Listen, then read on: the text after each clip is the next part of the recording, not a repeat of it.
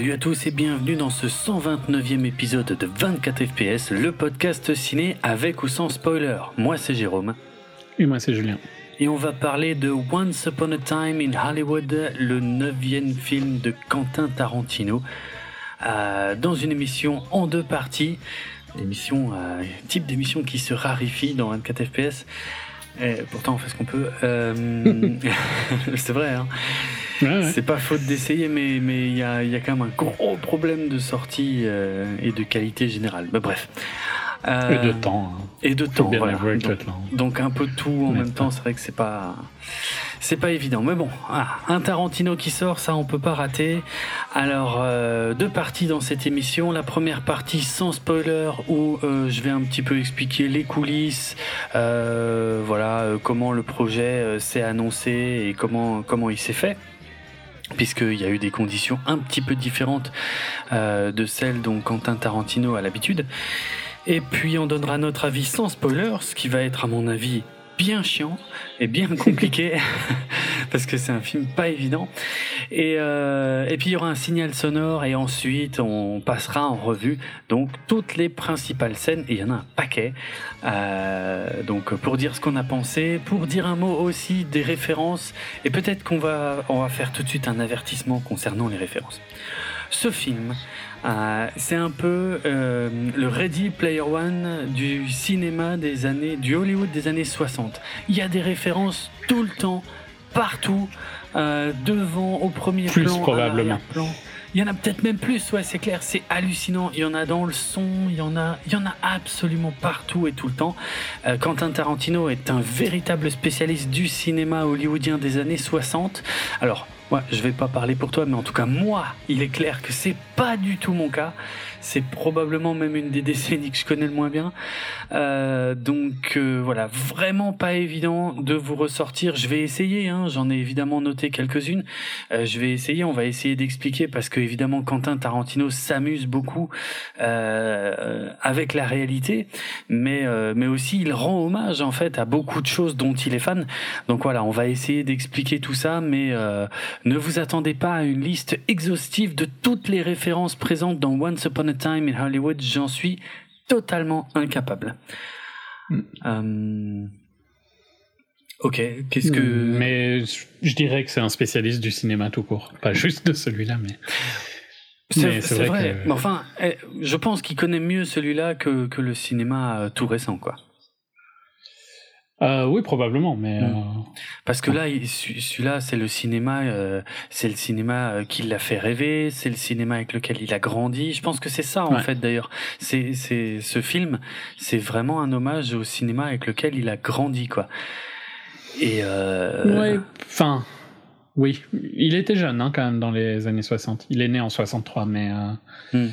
euh, clairement, c'est bah, 60, 70, 80, c'est clairement ces, ces périodes, quoi. Ouais. Plus les, les films euh, asiatiques. Voilà, oui, voilà, en plus, ouais.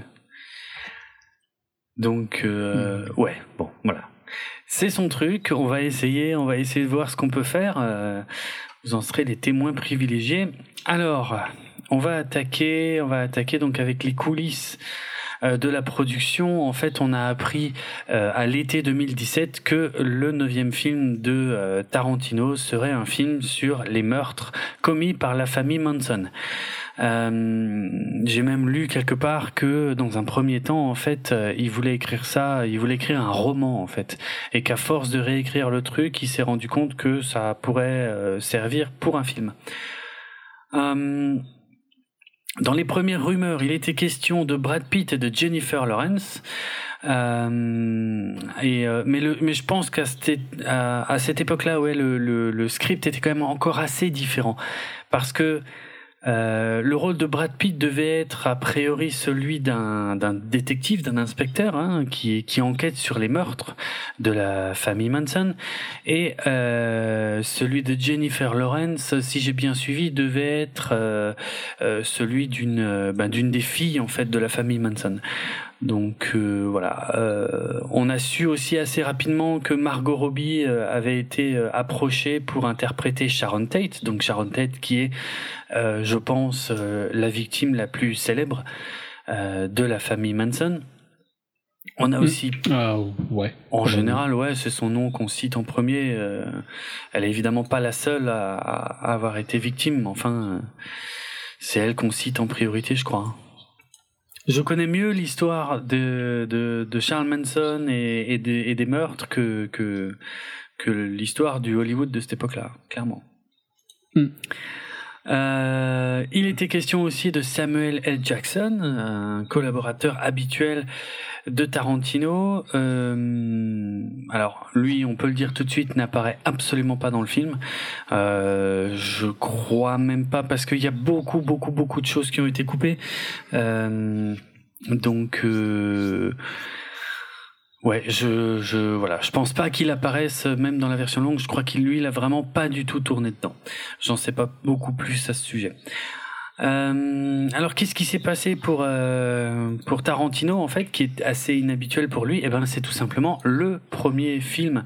euh, enfin j'espère que je dis pas de bêtises mais je crois hein, le premier film de Tarantino qui se fait en fait euh, sous euh, sans le contrôle euh, des des frères Weinstein en fait en tant que producteur.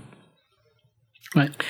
Euh, puisque euh, voilà suite au, au, au scandale qui a touché euh, Harvey euh, Wein- Weinstein et ben et ben il est il a voilà il a coupé les ponts. Bon de toute façon la, la société de production n'existe plus hein, aujourd'hui. Euh, et, euh, et il est parti chercher en fait d'autres d'autres studios. Ben il est je, je pense qu'il les a à peu près tous contactés. Alors j'ai une liste hein, j'ai la liste Sony Warner Bros Universal Paramount Annapurna Lionsgate c'est Sony qui a gagné. Euh, les négociations ont dû être sympas. Parce que. Ouais, bah en fait, je pense que c'est plus, c'est pas des négociations de prix, c'est des négociations de droit, quoi. De final cut et tout ça. Ouais, c'est ça. Bah alors, il y a, y a un truc, tu pourras peut-être m'expliquer ce que c'est. Mais euh, alors, il a négocié bon son budget aux alentours des, des 100 millions de dollars. Il a effectivement négocié le final cut, donc c'est Tarantino qui a euh, qui décide en fait de quelle scène reste dans le film et quelle scène ne figure pas dans le film. Pour lui, je pense que c'est quand même très important d'avoir le contrôle total sur son truc. Et euh, le seul truc, moi, je, je sais pas ce que c'est, c'est 25% des euh, des revenus first dollar. Est-ce que tu sais ce que c'est? Parce que moi, je sais pas ce que c'est. Ouais, c'est quand le film euh, rentre dans ses frais. Euh... Donc quand euh, le studio a rentabilisé le film, Ouais. il a des revenus à partir de ça. Ah, d'accord. D'accord. Mais en dessous, il en a pas. Euh, bah, il a sûrement eu un salaire. Oui, c'est vrai. Oui, oui, d'accord. Ouais, ouais. Mais pas de revenus sur les entrées, quoi. Euh, si, ne, si le film n'est pas remboursé. Ouais. D'accord. Bon. C'est assez courant. hein. Oui, oui, en fait, ouais, c'est rien de. D'accord. Mais par contre, c'est haut, hein, 25%. Ouais, oui, c'est vrai. Euh, ce qui est peut-être moins courant, par contre, c'est qu'apparemment il a, il a, il a exigé que les droits sur le film lui reviennent euh, d'ici 10 à 20 ans. Super court. Je ne sais pas. Mais n'importe quoi. Siri apparemment veut mettre des rendez-vous. Ouais, non mais n'importe quoi. Euh, pas mal.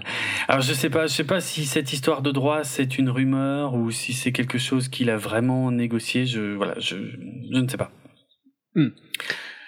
Mais enfin, quand je dis que c'est courant en first dollar, c'est c'est courant pour des gens très très forts. Hein. C'est pas courant pour. euh, Ah oui. Ah bah. Genre, euh, enfin, faut pas être n'importe qui, tu vois. Non, si t'es un yes man, Euh, je pense que t'as pas droit à ça, ouais. quoi. Et dans les acteurs, ça arrive parfois, mais Mm. c'est super rare. Et 25%, c'est quand même vraiment dans les, dans les hauts, quoi. Ok. Euh, Mais ouais. C'est, euh, je pense que ça doit être un bon deal. euh. Est-ce que ça veut dire qu'il fait des revenus après sur les rentals, sur le streaming et tout ça Oui, c'est vrai. Est-ce qu'il y a encore vraiment beaucoup de locations euh? Ah bah oui, il y a les locations euh, Ben, numériques. V- VOD, quoi, ouais. Oui, oui, la VOD, oui, c'est vrai.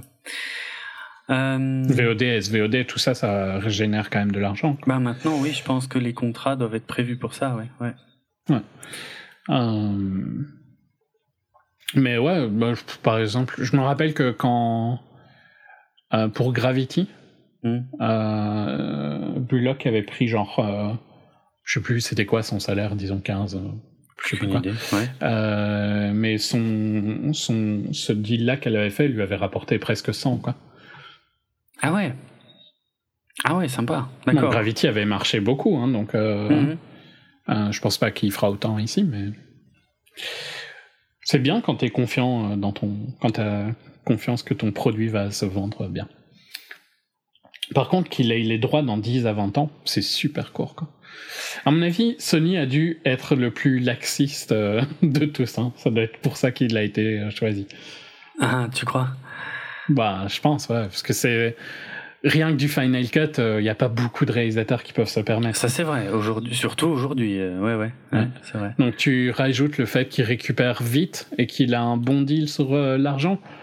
Euh, pff, honnêtement, il pourrait ne pas être payé pour faire le film, euh, que Mm. ce serait raisonnable. Quoi. Ouais, c'est vrai. Non, il s'en sort, euh, il s'en sort super bien, en fait, effectivement. Peut-être qu'il Euh. n'est pas payé, hein, d'ailleurs, euh, je vais pas regarder. Ok, J'ai rien lu à ce sujet, mais c'est pas impossible. Hein. Hmm. C'est pas impossible. Euh, pour revenir au casting, euh, il était, on a su assez rapidement que Leonardo DiCaprio euh, interpréterait un des rôles principaux du film, donc c'est le cas. Euh, mais à la même époque, euh, il était aussi question de Tom Cruise. Et, euh, et ça s'est pas fait. Donc, euh, on suppose que le rôle de Tom Cruise est, euh, enfin, le rôle qui était prévu pour Tom Cruise est celui qui est finalement revenu à Brad Pitt. Donc, Brad Pitt qui avait été approché très tôt, mais euh, le script était encore assez différent. Et puis, euh, il avait, euh, je sais pas s'il avait refusé ou si ça prenait trop de temps, mais enfin, il avait passé son tour. C'est ce que j'ai lu. Et, et finalement, ça n'a pas pu se faire avec Tom Cruise et et c'est Brad Pitt qui est revenu. Pour être franc, et j'ai rien contre Brad Pitt hein, dans ce film, mais j'aurais adoré voir Tom Cruise sous la direction de Tarantino. Euh, Ouais, ça aurait été différent. Ah ouais, ouais, ouais, vraiment. Et ça ouais. fait longtemps qu'il n'a pas été euh, dirigé par quel... Bon, Doug- c'était Doug Liman hein, pour euh, le Hmm. truc euh, Live Die Repeat qui a changé de nom. Je crois, Une fois ouais. que j'arrive plus. Ouais. Euh... Ouais, c'est. euh, c'est. Ça fait longtemps qu'il a pas bossé avec un vrai réal euh, qui a une vision, quoi. Euh, Tom Cruise? Ouais. Ouais, ouais. Je suis assez d'accord.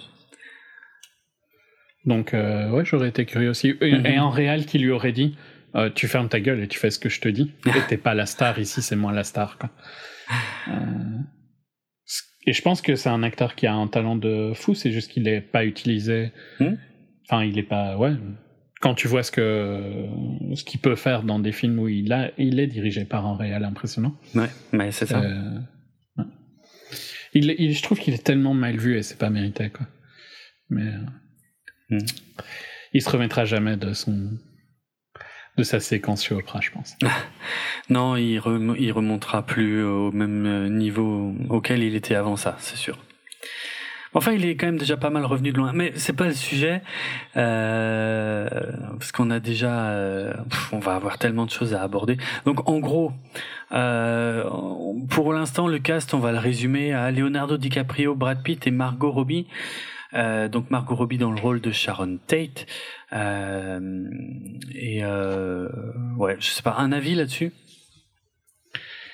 Bon, je trouve qu'elles se ressemblent pas mal. hein. Elles ont ce look.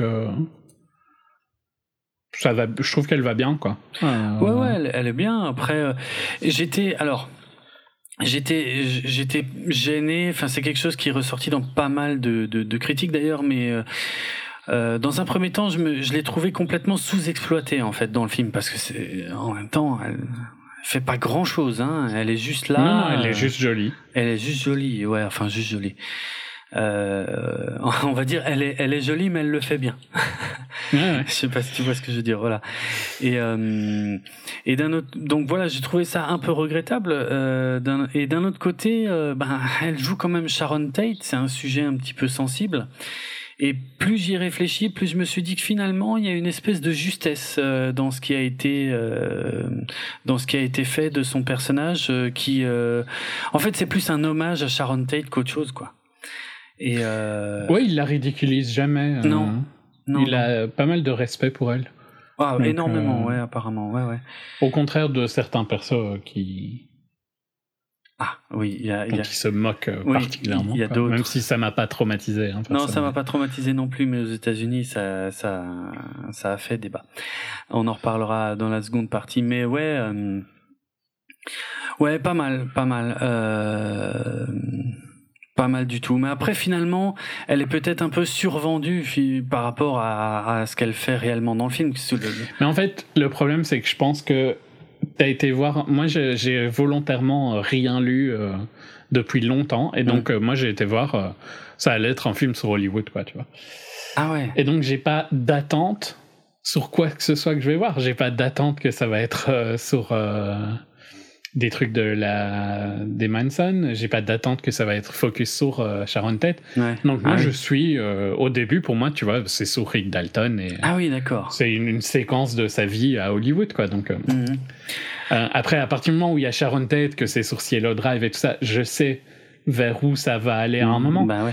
Mais vu qu'il focus jamais sur elle, ben pour moi c'est juste un side note de l'histoire. D'accord. Mais tu sais, le truc, c'est que moi, j'avais entendu parler, voilà, il y a longtemps, en 2017, a priori, que euh, il faisait un film euh, qui parlerait de ça.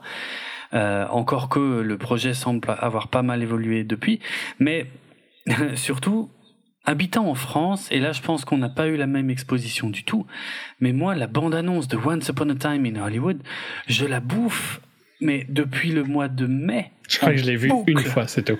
Mais j'en pouvais plus. J'ai même tweeté plusieurs fois, je crois, à ce sujet ces derniers mois. Je n'en pouvais plus de la voir parce que depuis que le film a été présenté à Cannes, et je crois même avant qu'il soit présenté à Cannes, il, il- il tournait déjà euh, en boucle ce trailer. Quel que soit le film que je vais voir, ça fait quatre mois que je vois systématiquement ce trailer. Je n'en pouvais plus. Et, euh, et, et, ça fait peut-être moins d'un mois en fait qu'il y a eu un deuxième trailer et, celui-là exprès je l'ai pas regardé en fait. euh, Enfin et puis quand il passait en salle, je je regardais pas exprès parce que je j'en avais tellement marre de l'autre que je comm- commençais à connaître par cœur.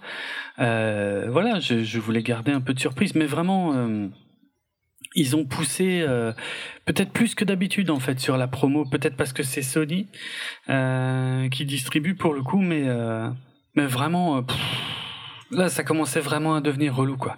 Et je crois que le, le- je crois que les trailers continuent de passer dans certaines salles alors que le film est à l'affiche. Hein. C'est euh, et puis la campagne d'affichage, il y en a partout. Je sais pas si c'est pareil euh, en Belgique, mais euh, Non, enfin, c'est pas flagrant. ah c'est ici c'est une sortie de blockbuster, hein, franchement. Ah, mais ça, par contre, il a toujours été traité en France comme une sortie de blockbuster. Ouais, oui, ouais, ouais, c'est vrai. Je crois qu'on en avait déjà parlé. Donc, Par euh, contre, en fait, c'est First Dollar ou c'est sur le back-end qu'il a le deal? First Dollar.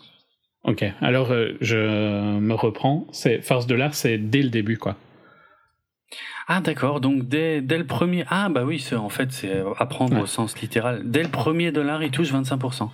Ouais. Même quand c'est pas encore... euh, Même quand rentable. c'est pas rentable. D'accord, bah oui, c'est vrai, c'était assez... Donc ça, simple. c'est ultra rare. Oui, ça c'est vrai par contre. ça c'est bien négocié. Euh, c'est euh, surtout maintenant, à la grande époque, je pense que Schwarzy et tout ça, ils faisaient des First Dollar. Mhm. L'époque des, des stars, quoi, tu vois. Ouais, ouais. Euh, elle est révolue, donc euh, ça arrive quasiment plus. Donc souvent c'est le back-end. Je pensais que c'était sur le back-end. Je n'ai pas, j'ai pas dû bien écouter. Ok. Euh, voilà, juste pour euh, corriger. Mhm. Si vous gueuliez dans vos, dans vos, à vos écouteurs ou quoi. Euh, désolé. Mais non, je pense que je l'ai vécu différemment de toi et vu Mhm. que ben je- j'ai rien lu volontairement, pour moi j'allais voir un truc sur euh, littéralement le titre, quoi, tu vois. Once Upon a Time in Hollywood. Ah ouais, d'accord. Une histoire sur Hollywood. D'accord. Et je trouve qu'en fait, c'est plus ça, quoi. Si tu vas Mais voir clairement. pour ça, tu vas être beaucoup moins euh, dérangé, à mon avis, que euh, si tu vas voir euh, en t'attendant à une histoire particulière. quoi. Ouais, ouais c'est vrai. Parce que le film est. C'est à, à propos de ça. Et si ça t'amuse, c'est parce que ça te fait plaisir de voir des références, que ça te fait plaisir de voir des trucs genre le Van Nuys, euh, que ça te Ouais, fait ouais. plaisir d'entendre des trucs euh, que tu connais, que c'est marrant de voir euh, Steve McQueen, Mm. que c'est marrant de voir la Playboy Mansion, tous ces petits trucs-là. Et que c'est. Pour moi, en fait, c'est hum, le même kiff que tu peux avoir sur La La Land. Dans le sens où La La Land, c'était une, his- une, euh, une lettre d'amour à LA, quoi. Euh, et à une époque de- du cinéma, même si ça se passait là maintenant. Ouais. Et ici, c'est la même chose, c'est une différente époque, mais c'est c'est une, une lettre d'amour à Hollywood et à la vie hollywoodienne, quoi. Et il remplit. C'est un film pour se faire plaisir avant tout, pour lui, quoi. Euh, parce que je pense que ça attire principalement lui et euh, des critiques de, de ciné et tout ça. Et euh, ouais, j'ai vraiment, je suis ressorti avec le même feeling qu'avec La La Land, quoi. Donc moi j'ai bien aimé, j'ai trouvé ça sympa. Euh, c'est trop long. Et je peux comprendre pourquoi euh, je suis, j'étais quasi sûr que t'avais pas aimé. Donc je sais toujours pas vraiment. hein. Je pense que t'es, j'ai juste vu que t'étais perplexe, mais je sais pas si t'as pas aimé ou pas. Euh, Je dirais pas que j'ai pas aimé. J'imagine que t'as pas trop aimé. Quoi. Mais voilà, c'est pas non plus ultra positif. En fait, j'ai pas, j'avais très très très très peur de la longueur avant d'aller le voir. Ça c'est clair Ouais, et moi net. aussi, 2h40, Et- franchement. Ça me saoule aussi, et c'est difficile d'aller voir des films. euh, c'est 3615 My Life, euh, et désolé, mais enfin, euh, finir à passer minuit au ciné, ça me fait chier, quoi. Je suis crevé après. après. Je, je- ça fait un peu grand-père hein, de râler sur ça, mais euh, je suis censé réfléchir le lendemain. Si je suis crevé, c'est pas top, quoi. Euh, ben, trois heures de film, ça saoule, quoi. Parce que ça te limite à mort sur les séances que tu peux voir. Ouais. Dès que c'est à genre 21h, 22h, laisse tomber, ça.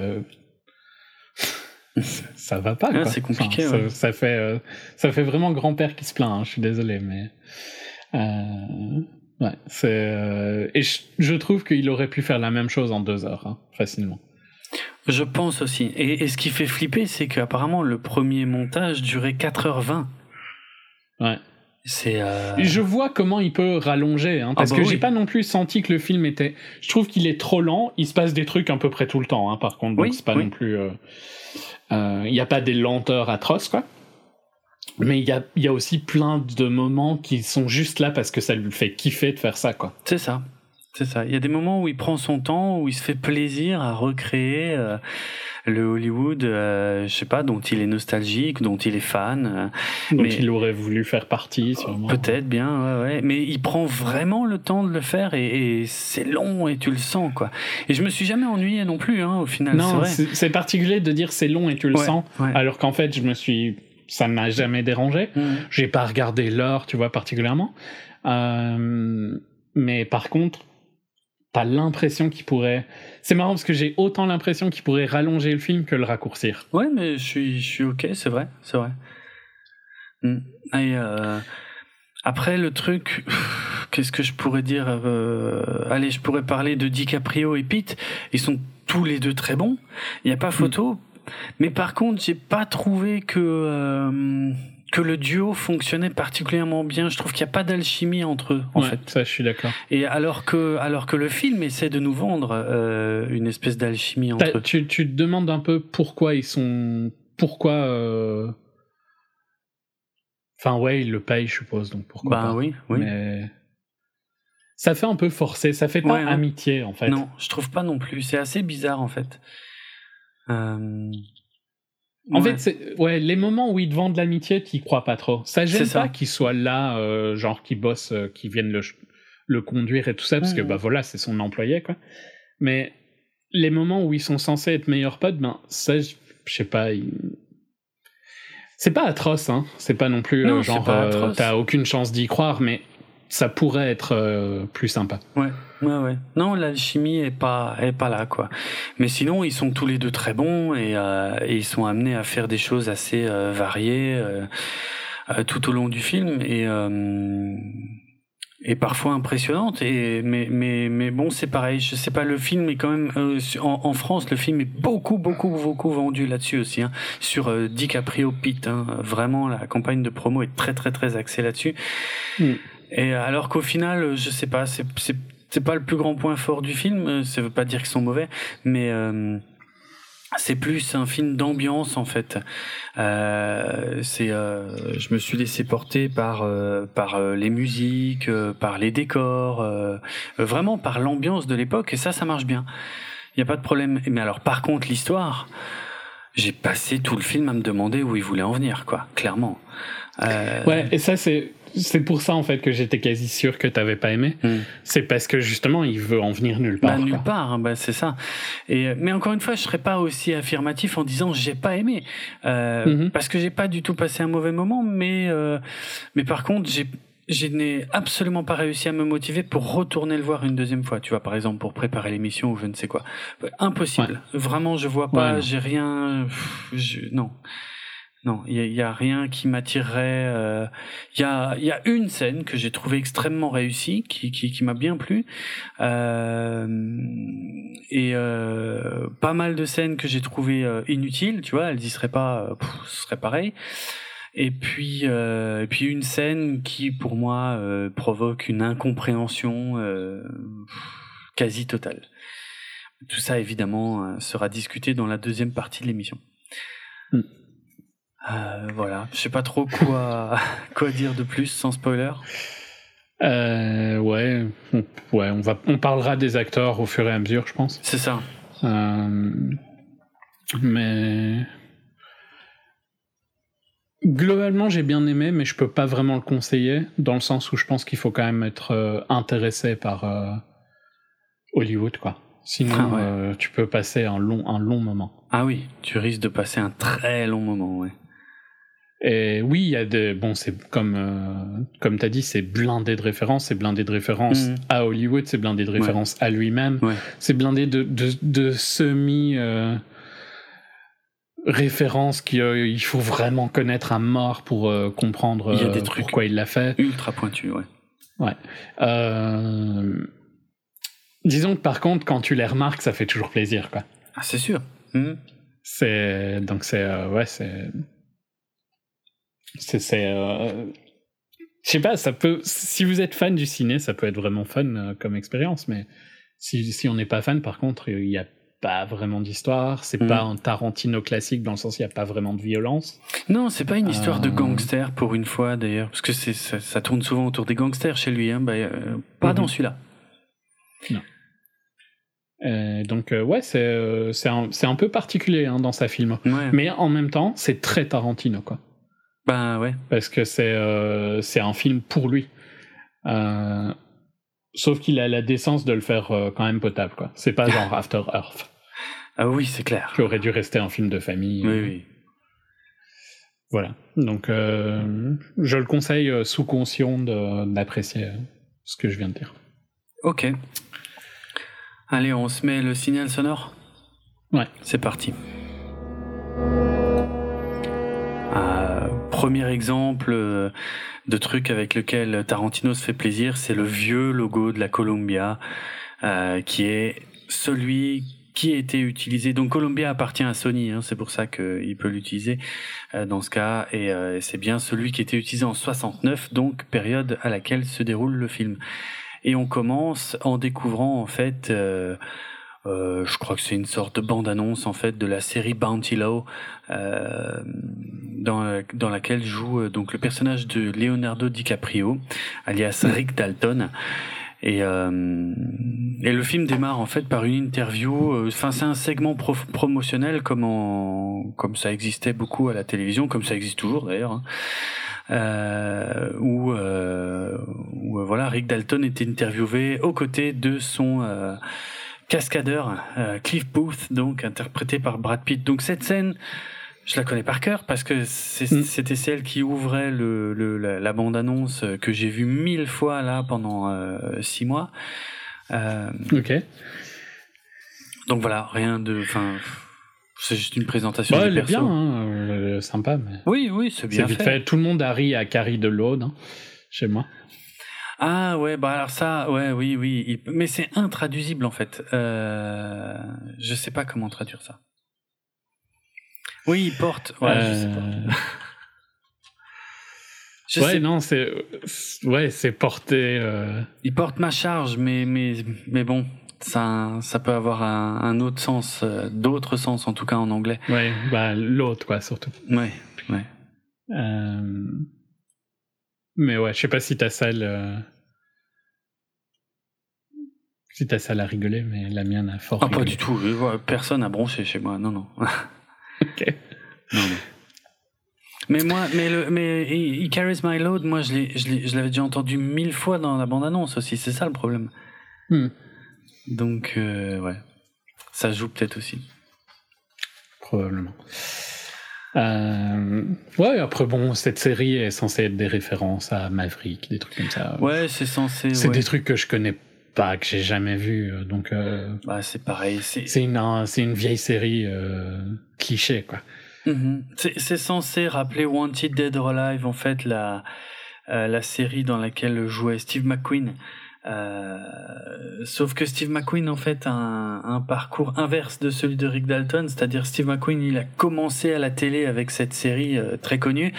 Et euh, il a pu ensuite faire une vraie carrière au cinéma. Alors qu'ici ce qui est important de bien comprendre c'est que Rick Dalton lui est un ancien acteur de cinéma qui a eu une heure de gloire. Et là et là c'est plus trop ça. Et et, euh, et là, en fait, il essaie de tourner la page, euh, si j'ai bien compris, de, de, de Bounty Law, quoi. Oui, parce que Bounty Law, euh, qui est une fausse série, parce que c'est assez compliqué hein, de s'y retrouver, parce qu'il y a, il y a des fausses séries, mais il y a aussi Et il y des, a des vraies faux séries. films. Il y a, ouais, il y a des faux films, mais il y a, ah, mais, avec- mais parfois avec des vrais noms.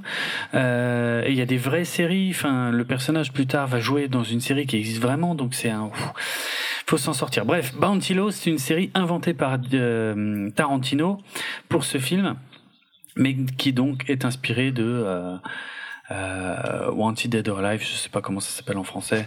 Euh, je suis en train de regarder. Euh, Au nom de la loi, mais oui, il Hmm. me semblait bien qu'il y avait un nom plus connu que ça. Ouais, voilà. Au nom de la loi, avec Steve McQueen. Euh, apparemment, le, le, la relation entre les personnages en fait est, inspirée aussi de la relation que Burt Reynolds euh, pouvait avoir euh, avec son son doubleur cascadeur Hal Needham. Donc euh, voilà, j'ai pas plus d'infos là-dessus parce que je connais pas, en tout cas je connais pas le, le cascadeur. Euh, bon, il va être question de ça. De toute façon, le personnage de Rick Dalton est, inspiré par des tas de d'acteurs en fait euh, de cette époque-là euh, que, pour être franc, je ne connais absolument pas. Donc, c'est un peu embêtant. Je serais incapable. voilà, j'en- je serais incapable de développer plus sur ce sujet, quoi. Euh, ensuite, on a le générique du film où Tarantino s'amuse. En fait, on a, euh, on comprend bien qui vont être les personnages finalement principaux du film. Tu vois, on, on, on coupe. euh, on est soit sur euh, donc Rick Dalton et euh, Cliff Booth, soit sur euh, Sharon Tate euh, en compagnie de Roman Polanski qui qui viennent, bah, qui viennent-. Il y a un petit peu un contraste entre la célébrité de Polanski aussi euh, à ce moment-là. Et Eh oui, c'est vrai, parce que lui, il est un peu au sommet euh, à cette époque-là, après avoir fait, je crois, euh, Rosemary's Baby. Mhm. Mais voilà, ça nous présente un peu les personnages en montage euh, alterné comme ça. Il y a Tarantino qui s'amuse euh, beaucoup parce que euh, quand les noms de Brad Pitt et de DiCaprio apparaissent à l'écran, je sais pas si t'as fait gaffe, mais le nom de chacun est apposé sur euh, sur l'autre en fait. Je sais pas comment dire. Ils sont côte à côte dans la voiture, mais du côté DiCaprio il y a le nom de Brad Pitt et du côté de Brad Pitt il y a le nom de DiCaprio. Je Bon, je sais pas. Il s'amuse. Il s'amuse, ouais, clairement, parce que je vois vraiment pas d'autre explication à ça, quoi. Et, euh, et voilà, on va commencer en tout cas cette histoire par euh, euh, comment on pourrait appeler ça un rendez-vous de un rendez-vous d'affaires entre Rick Dalton et un producteur, Mhm. producteur interprété par tu crois que j'ai oublié son nom? Al Pacino. Al Pacino, merci. Euh, qui interprète ici Marvin euh, Schwartz, Schwartz. euh, qui euh, comment qui- Schwartz, non Pas Schwartz. Alors je crois que c'est ouais, oui, je crois qu'il le corrige en plus, oui. Ouais, il le corrige justement. Mais en fait, je me demande si c'est toi qui te trompes ou si c'est moi qui me trompe. Mais non, mais je lis Il me bêtement. semble que c'est Schwartz, hein, pas Schwartz. Ben, je sais plus en fait. Je sais qu'il le corrige, mais je sais plus sur quoi parce que moi, moi je croyais qu'il le corrigeait sur le début. Je croyais qu'il le corrigeait sur le Swartz. Oh, je sais plus. Franchement, je... aucune idée. Euh, Schwartz. C'est Schwartz en tout cas, c'est pas Ok, Schwartz. Schwartz, d'accord. Euh, donc c'est un producteur qui essaie de convaincre euh, Rick Dalton que euh, pour relancer sa carrière, bah, il faut partir, euh, il faut partir en Italie et faire du western spaghetti. Ce que Rick Dalton prend très mal. Mm. Euh, Il y a déjà des choses bizarres hein, dans cette. euh, en fait, il y a plein de. Il y a une narration super bizarre. Euh, Là, il balance tellement de références, quoi, aussi. Oui, bah ils arrêtent pas. oui. Euh, Oui, rien que le terme heavy, je pense que ça passe au-dessus de plein de gens, quoi. Mm. Ouais, c'est clair. Donc, euh, c'est le vilain, hein, pour faire simple. C'est ça, quand on joue le Euh, heavy, c'est quand on joue le méchant en fait dans une série. Mais ça, faut le savoir quoi. Ouais. Et il y avait, à l'époque, beaucoup plus que maintenant, il y avait le méchant de la semaine, quoi. Et oui, Euh, et donc, euh, c'est un peu à ce qu'il est devenu, quoi. c'est ça. Rick Dalton, sa carrière se résume à ça maintenant, c'est d'aller jouer le méchant dans diverses séries télé. Ouais. Il se fout un peu de la gueule de Batman, de Man from Uncle. Ouais. Euh, comment ça s'appelle? Agents très spéciaux. Ouais. Ouais, et puis tu sais, t'as cette narration bizarre. Je crois, euh, si je dis pas de conneries, je suis plus sûr du tout, mais je crois que c'est. euh, Ah merde, comment il s'appelle? Putain, la liste du casting sur Wikipédia est infernale. Si je veux retrouver un nom, euh, ça me prend. euh, Merde, Kurt Russell. Je crois que c'est la voix de Kurt Russell qui fait le narrateur en fait. Et tu sais, il interrompt en fait de temps en temps la scène et il dit euh, ça c'est pas vrai. Et euh, par exemple, on nous explique pourquoi euh, Cliff Booth euh, est le chauffeur et c'est en fait parce que euh, Rick Dalton a eu un accident et qu'il était bourré. Euh... Un nombreux accidents. Oui, oui. Euh, et ça, pareil, hein, tu vois, cette histoire de narrateur qui intervient, qui dit non, ça c'est des conneries. Euh, C'est largement pas dans tout le film, c'est seulement à quelques moments, vraiment pas beaucoup d'ailleurs, quand tu y réfléchis sur deux Mhm. Très peu, ouais. Il y en a deux ou trois. Ouais, hein, je crois qu'il y en a pas beaucoup plus. Euh, Et il y a des petits euh, flashbacks à des moments, mais qui sont pas vraiment avec le narrateur. Non, c'est vrai, là Parce qu'il y pas a le truc avec euh, The Great Escape, il y a Ouais. le truc avec euh, Bruce Lee. Avec Bruce Lee, ouais, ouais. C'est ouais bon, il y a que Tarantino qui comprend. Là pour le coup, moi j'essaye pas d'analyser tout ça parce que j'y je lâche l'affaire. Enfin, je veux dire, il y a sûrement des experts qui vont s'y pencher, qui vont trouver d'excellentes raisons. À mon avis, il y a que Tarantino qui sait très bien pourquoi il met un narrateur à certains endroits et pourquoi il en met pas à d'autres. Mais bon, peut-être que c'est moi qui ai plus envie aussi de chercher, je ne sais pas. Euh, Qu'est-ce qu'on a? On a bon, il y a une scène qui forcément est euh, où Tarantino se, se cite lui-même en fait en, en mentionnant un des films euh, euh, de, dans lequel Rick Dalton avait joué euh, où on le voit brûler des nazis. Euh, bon bah c'est c'est The 14 Fist of euh, McCluskey. Ah ouais, putain, moi je m'en serais jamais souvenu. Ouais, c'est ça. Et euh, bon, voilà, c'est un rappel à la fin d'Inglorious Bastards, hein, forcément. En fait, c'est une première grosse scène d'exposition. Euh, je sais pas trop quoi dire d'autre. Euh... Il y a, en fait, ça mélange plein de trucs. Je veux dire, en fait, il y a de l'humour, par exemple, quand on voit que Rick Dalton, euh, par exemple, tu sais, quand il essaye le lance-flamme et qu'il dit ouais, est-ce qu'on pourrait réduire la chaleur Ouais, ouais.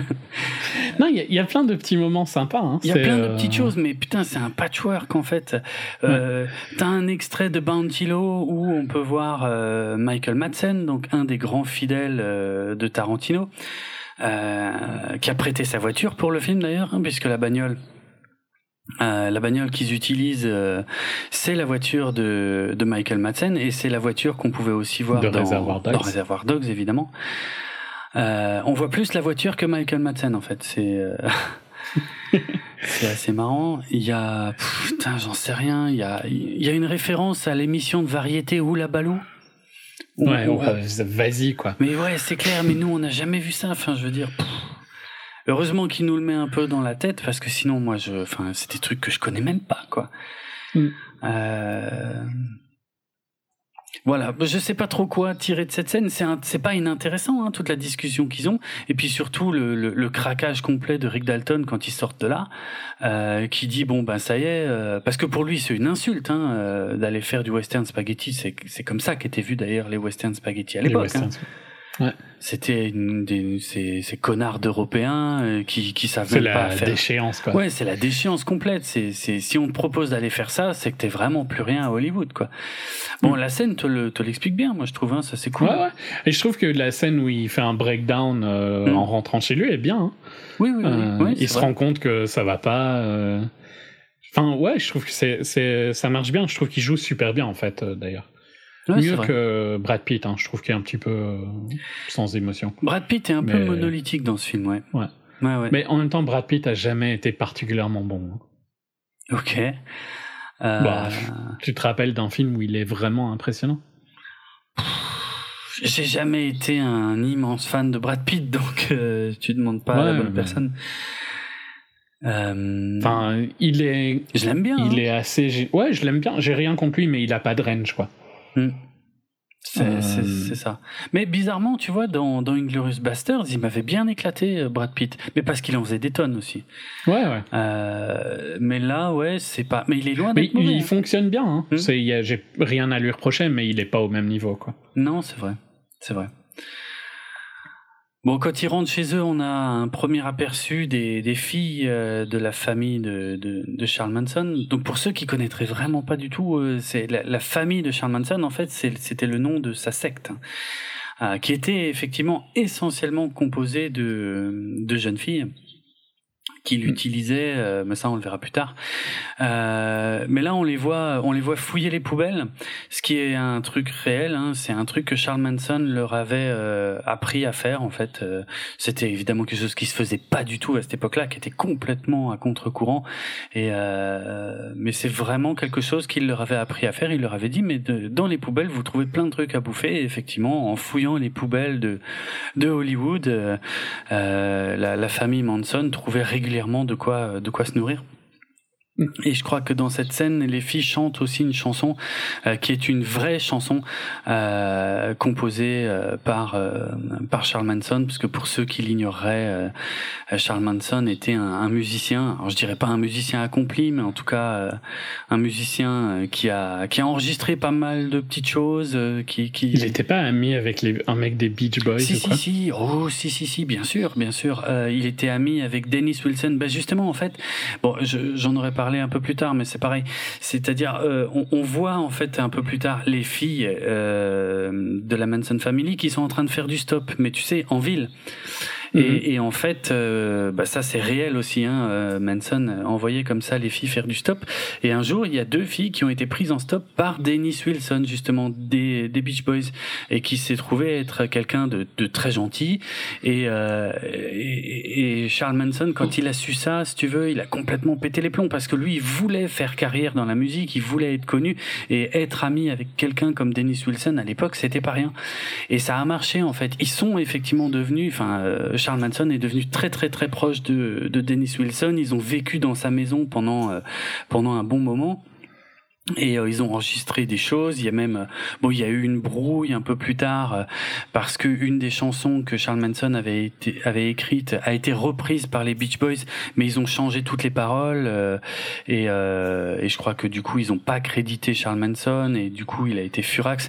Bon, c'est pas inutile que j'explique vite fait ça maintenant parce que c'est, il y a, y a un peu les suites de ça qui vont arriver un peu plus tard dans dans le film et euh, et en fait, Dennis Wilson avait, euh, mais là je fais vraiment un résumé. Hein. Dennis Wilson avait présenté un producteur en fait, euh, Terry Melcher, et euh, à, à Charles Manson. Et euh, donc, euh, comment dire, Charles Manson en fait euh, comptait vraiment sur ce Terry Melcher pour lancer sa carrière euh, de musicien. Et puis euh, bon, il s'est fait un peu, il enfin, il estime qu'il s'est fait un peu blouser par Terry Melcher. Et ça, on y, on y reviendra forcément parce que comment Ch- Charles Manson et la Manson Family, en fait, ils ont un peu commencé euh, leur secte, leur mouvement dans la maison de Terry Melcher, euh, donc maison qu'ils connaissent très très bien et qui se situe sur euh, ben, Cielo Drive à Hollywood.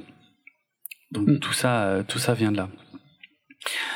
Mais ouais, à ce stade, en fait, bon, voilà, euh, il fait en sorte que, enfin, il établit un premier contact, on va dire, là, je parle de Tarantino, euh, il établit un premier contact entre la Manson Family et euh, et euh, les héros du film, on va dire, puisque les, les personnages se croisent. Pour l'instant, c'est tout, quoi. C'est la fille et Brad Pitt se regardent et ça s'arrête là. Et puis, Ouais. euh, et puis bon, bah, le deuxième lien, il arrive très vite derrière, puisqu'on se rend compte que euh, Leonardo DiCaprio habite Cielo Drive. Euh, et que ses voisins, ce sont euh, justement euh, bah, Sharon Juste après, quoi. Il, se- il se gare et il voit arriver Ouais, ça. Polanski. Polanski et, et Sharon Tate. Euh, ouais, je vais en rester là pour l'instant. Je, je, je rebondirai là-dessus plus tard par rapport à, à ce que Mm. je disais à l'instant sur Charles Manson. Mais Bah, euh, c'est c'est un- c'est une bonne scène. Enfin, ça représente bien Hollywood. euh, ouais, ouais, genre, euh, voilà, ouais, t'es t'es en bas, mais juste en une soirée, tu pourrais tout changer, quoi. ouais. C'est ouais non. bah, D'ailleurs, c'est ce qui se passe entre guillemets. Ouais, c'est, ouais, il y a de ça, ouais, clairement. Euh, C'est ce qui se passera à la fin. hein. C'est un foreshadow de ce qui se passe à la mm, fin. mm.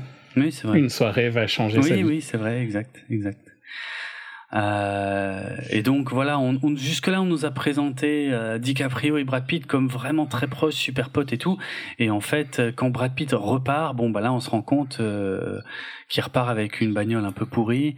Euh, alors Qui vit dans un, une caravane. dans une caravane, ouais. La voiture, apparemment, est une référence à, à Tarantino lui-même parce que c'était la voiture qu'avait son propre père, je crois. Ok. Euh, mais je sais plus ce que c'est comme voiture. hein. Euh, et donc oui, il vit dans une caravane qui est derrière le drive-in de Van Nuys, euh, qui est bon, ouais, je- Super connu là pour le coup. Ouais, ouais. J'imagine. hein, moi, je connais pas trop, mais oui. Donc Van Nuys, qui est un quartier de Los Angeles. Euh, et puis voilà, là, on va un peu plus s'attarder sur la relation entre Cliff Booth et son chien, qui est très bien élevé.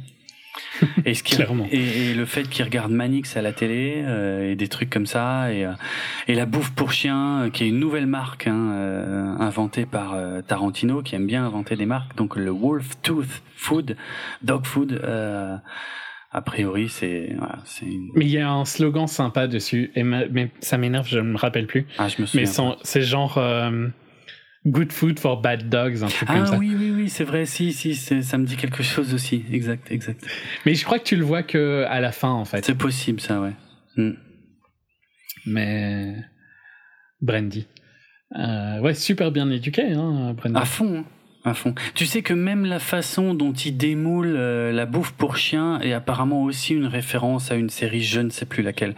Il y en a trop, je pouvais, franchement, je, je pouvais pas tout noter. Ouais, ouais, je te jure, c'est hallucinant. Il y en a partout, tout le temps. Et puis, il y en a euh, dans ce qu'on entend à la radio dès que quelqu'un est en voiture.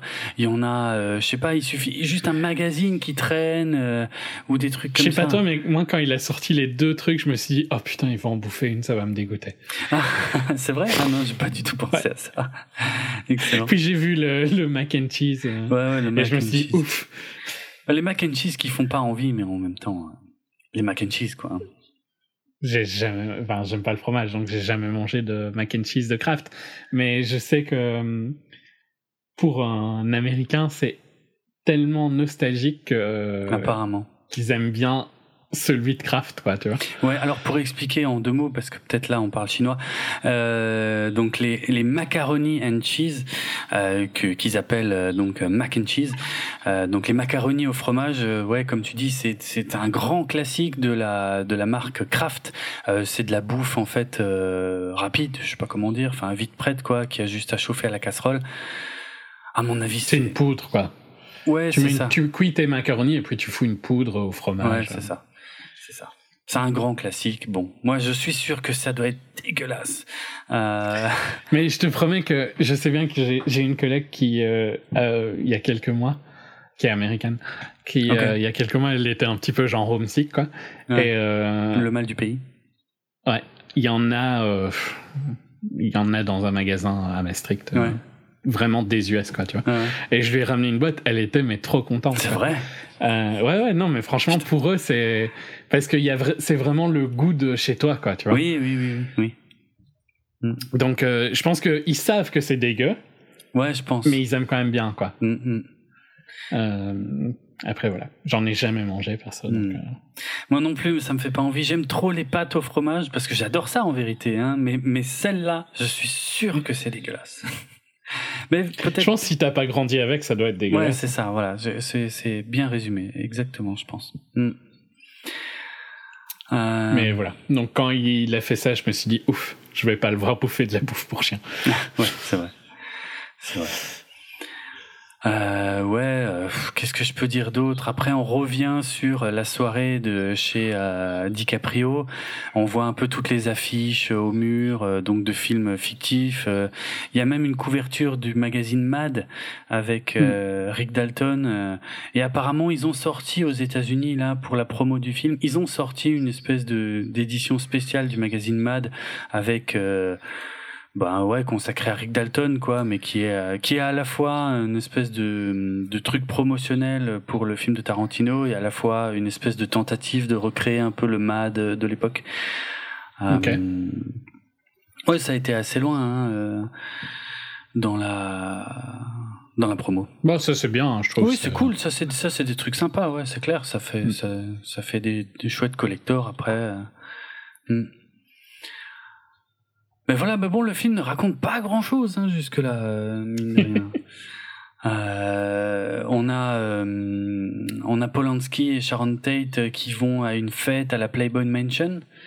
Euh, bon là, franchement, moi j'ai halluciné sur. Euh, ah, il va falloir que je cherche le nom, donc je cherche dans ma liste sur euh, Damien. euh, Ouais, Damien Lewis en Steve McQueen.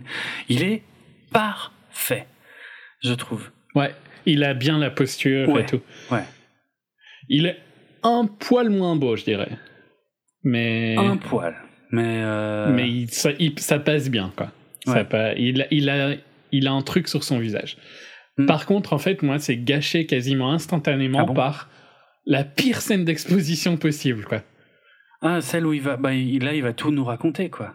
Il nous raconte, mais qu'est-ce que. Enfin, déjà, euh, genre, c'est pas important, quoi, tu vois. Non, c'est vrai que ça, bah, ça nous, oui, ça nous explique les relations de Sharon Tate avec Jay, euh, euh, comment il s'appelle, Jay Sebring, donc oui, qui est un peu son ex, mais qui, Un peu son ex et un peu son current aussi, mais c'est pas grave. ouais, mais, c'est un peu, bah oui, parce que Polanski est pas tout le temps là, ouais.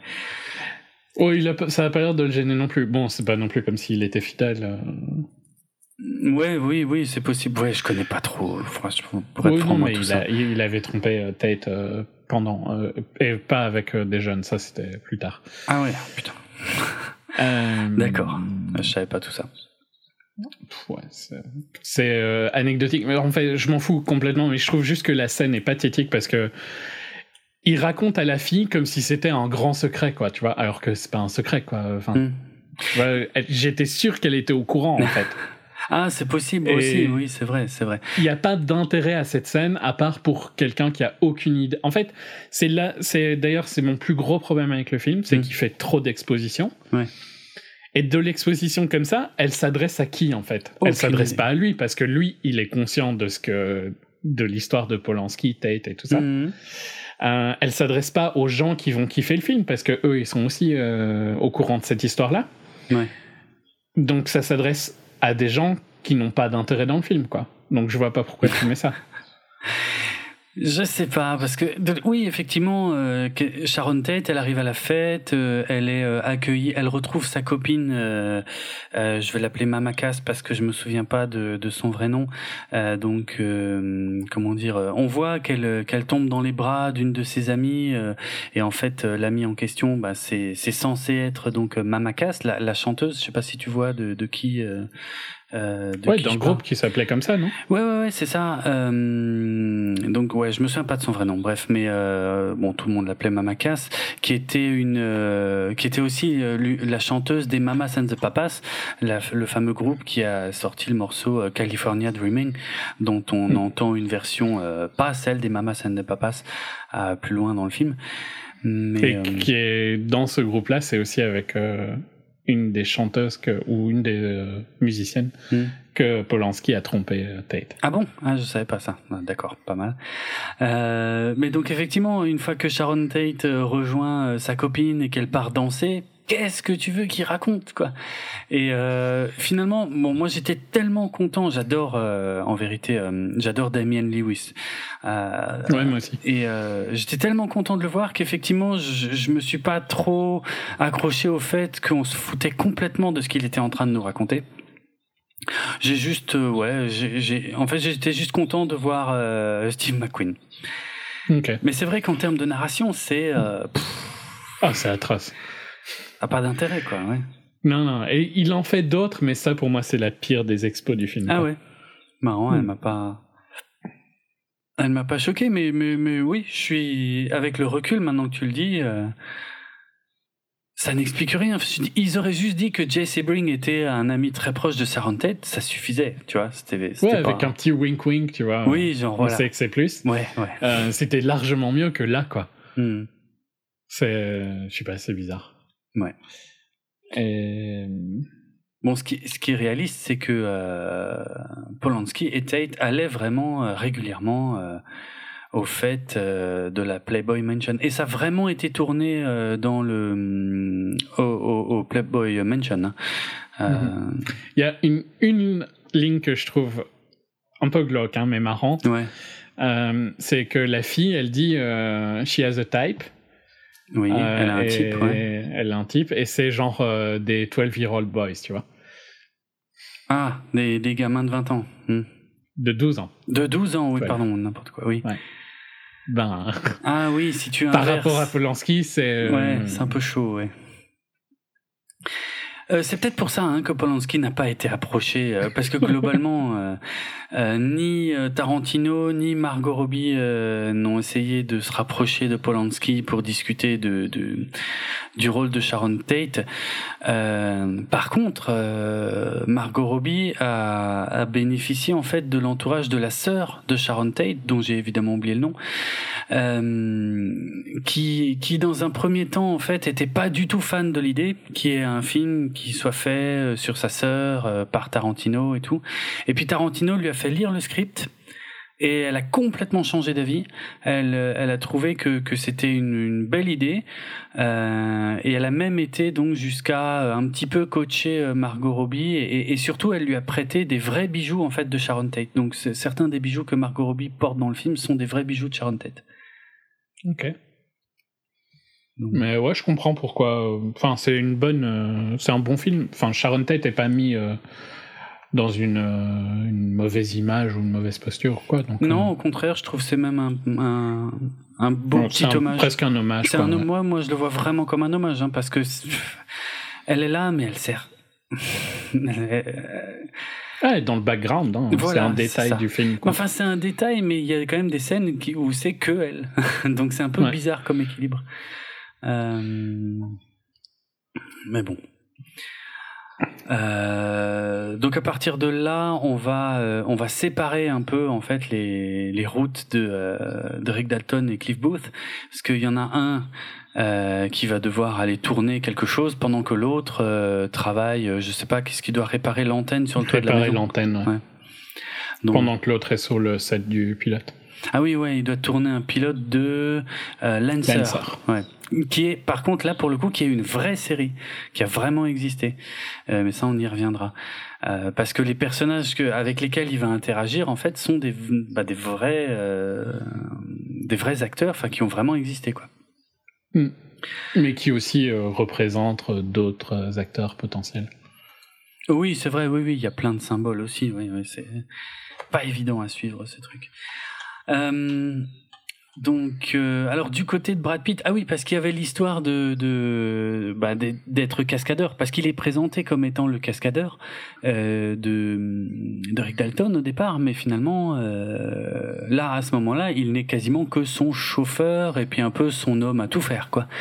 Euh, et puis il y a cette euh, comment dire, il y a ce dialogue quand il le dépose sur le tournage où il lui dit au fait euh, t'en as parlé et puis je sais plus le dialogue exact mais il y a un truc dans le genre ouais c'est c'est un C'est ami c'est un ami de je sais plus qui enfin c'est un ami de De Kurt Russell ou c'est un truc comme ça, tu vois, il y a un lien avec Ouais, Kurt ouais. Russell en tout cas. Ouais, bah, le stunt coordinator. Voilà. Et, et, euh, et donc après, quand, quand Brad Pitt commence à réparer l'antenne, eh ben on va avoir le flashback qui va nous expliquer en fait euh, euh, quel est le problème. Euh, donc là, ça va être, c'est un flashback assez long hein, d'ailleurs. Bah, à un moment, je te jure, à un moment là, j'étais un peu perdu en fait. Je savais plus du tout où on en était. Je savais plus si, si c'était un flashback ou si c'était si on était Ah passé ouais, à la non, mais c'est volontairement euh, confus, je pense. hein. Ouais, ouais, je- oui, oui. Oui, après, oui, j'ai vu Pulp Fiction. Hein, donc si Après, tu, veux, là- comprends euh, le flashback. euh, Voilà, quand le flashback se termine, tu comprends que c'était un flashback, mais, euh, mais il est tellement long qu'à un moment, moi, je me dis bon, bah, c'est la suite. Ouais, en fait, il a réussi à le convaincre, et puis tu comprends qu'en euh, non, en fait, ça va pas marcher. Mais moi, j'ai bien aimé cette scène-là, mais elle, putain, elle fait beaucoup de bruit. Hein.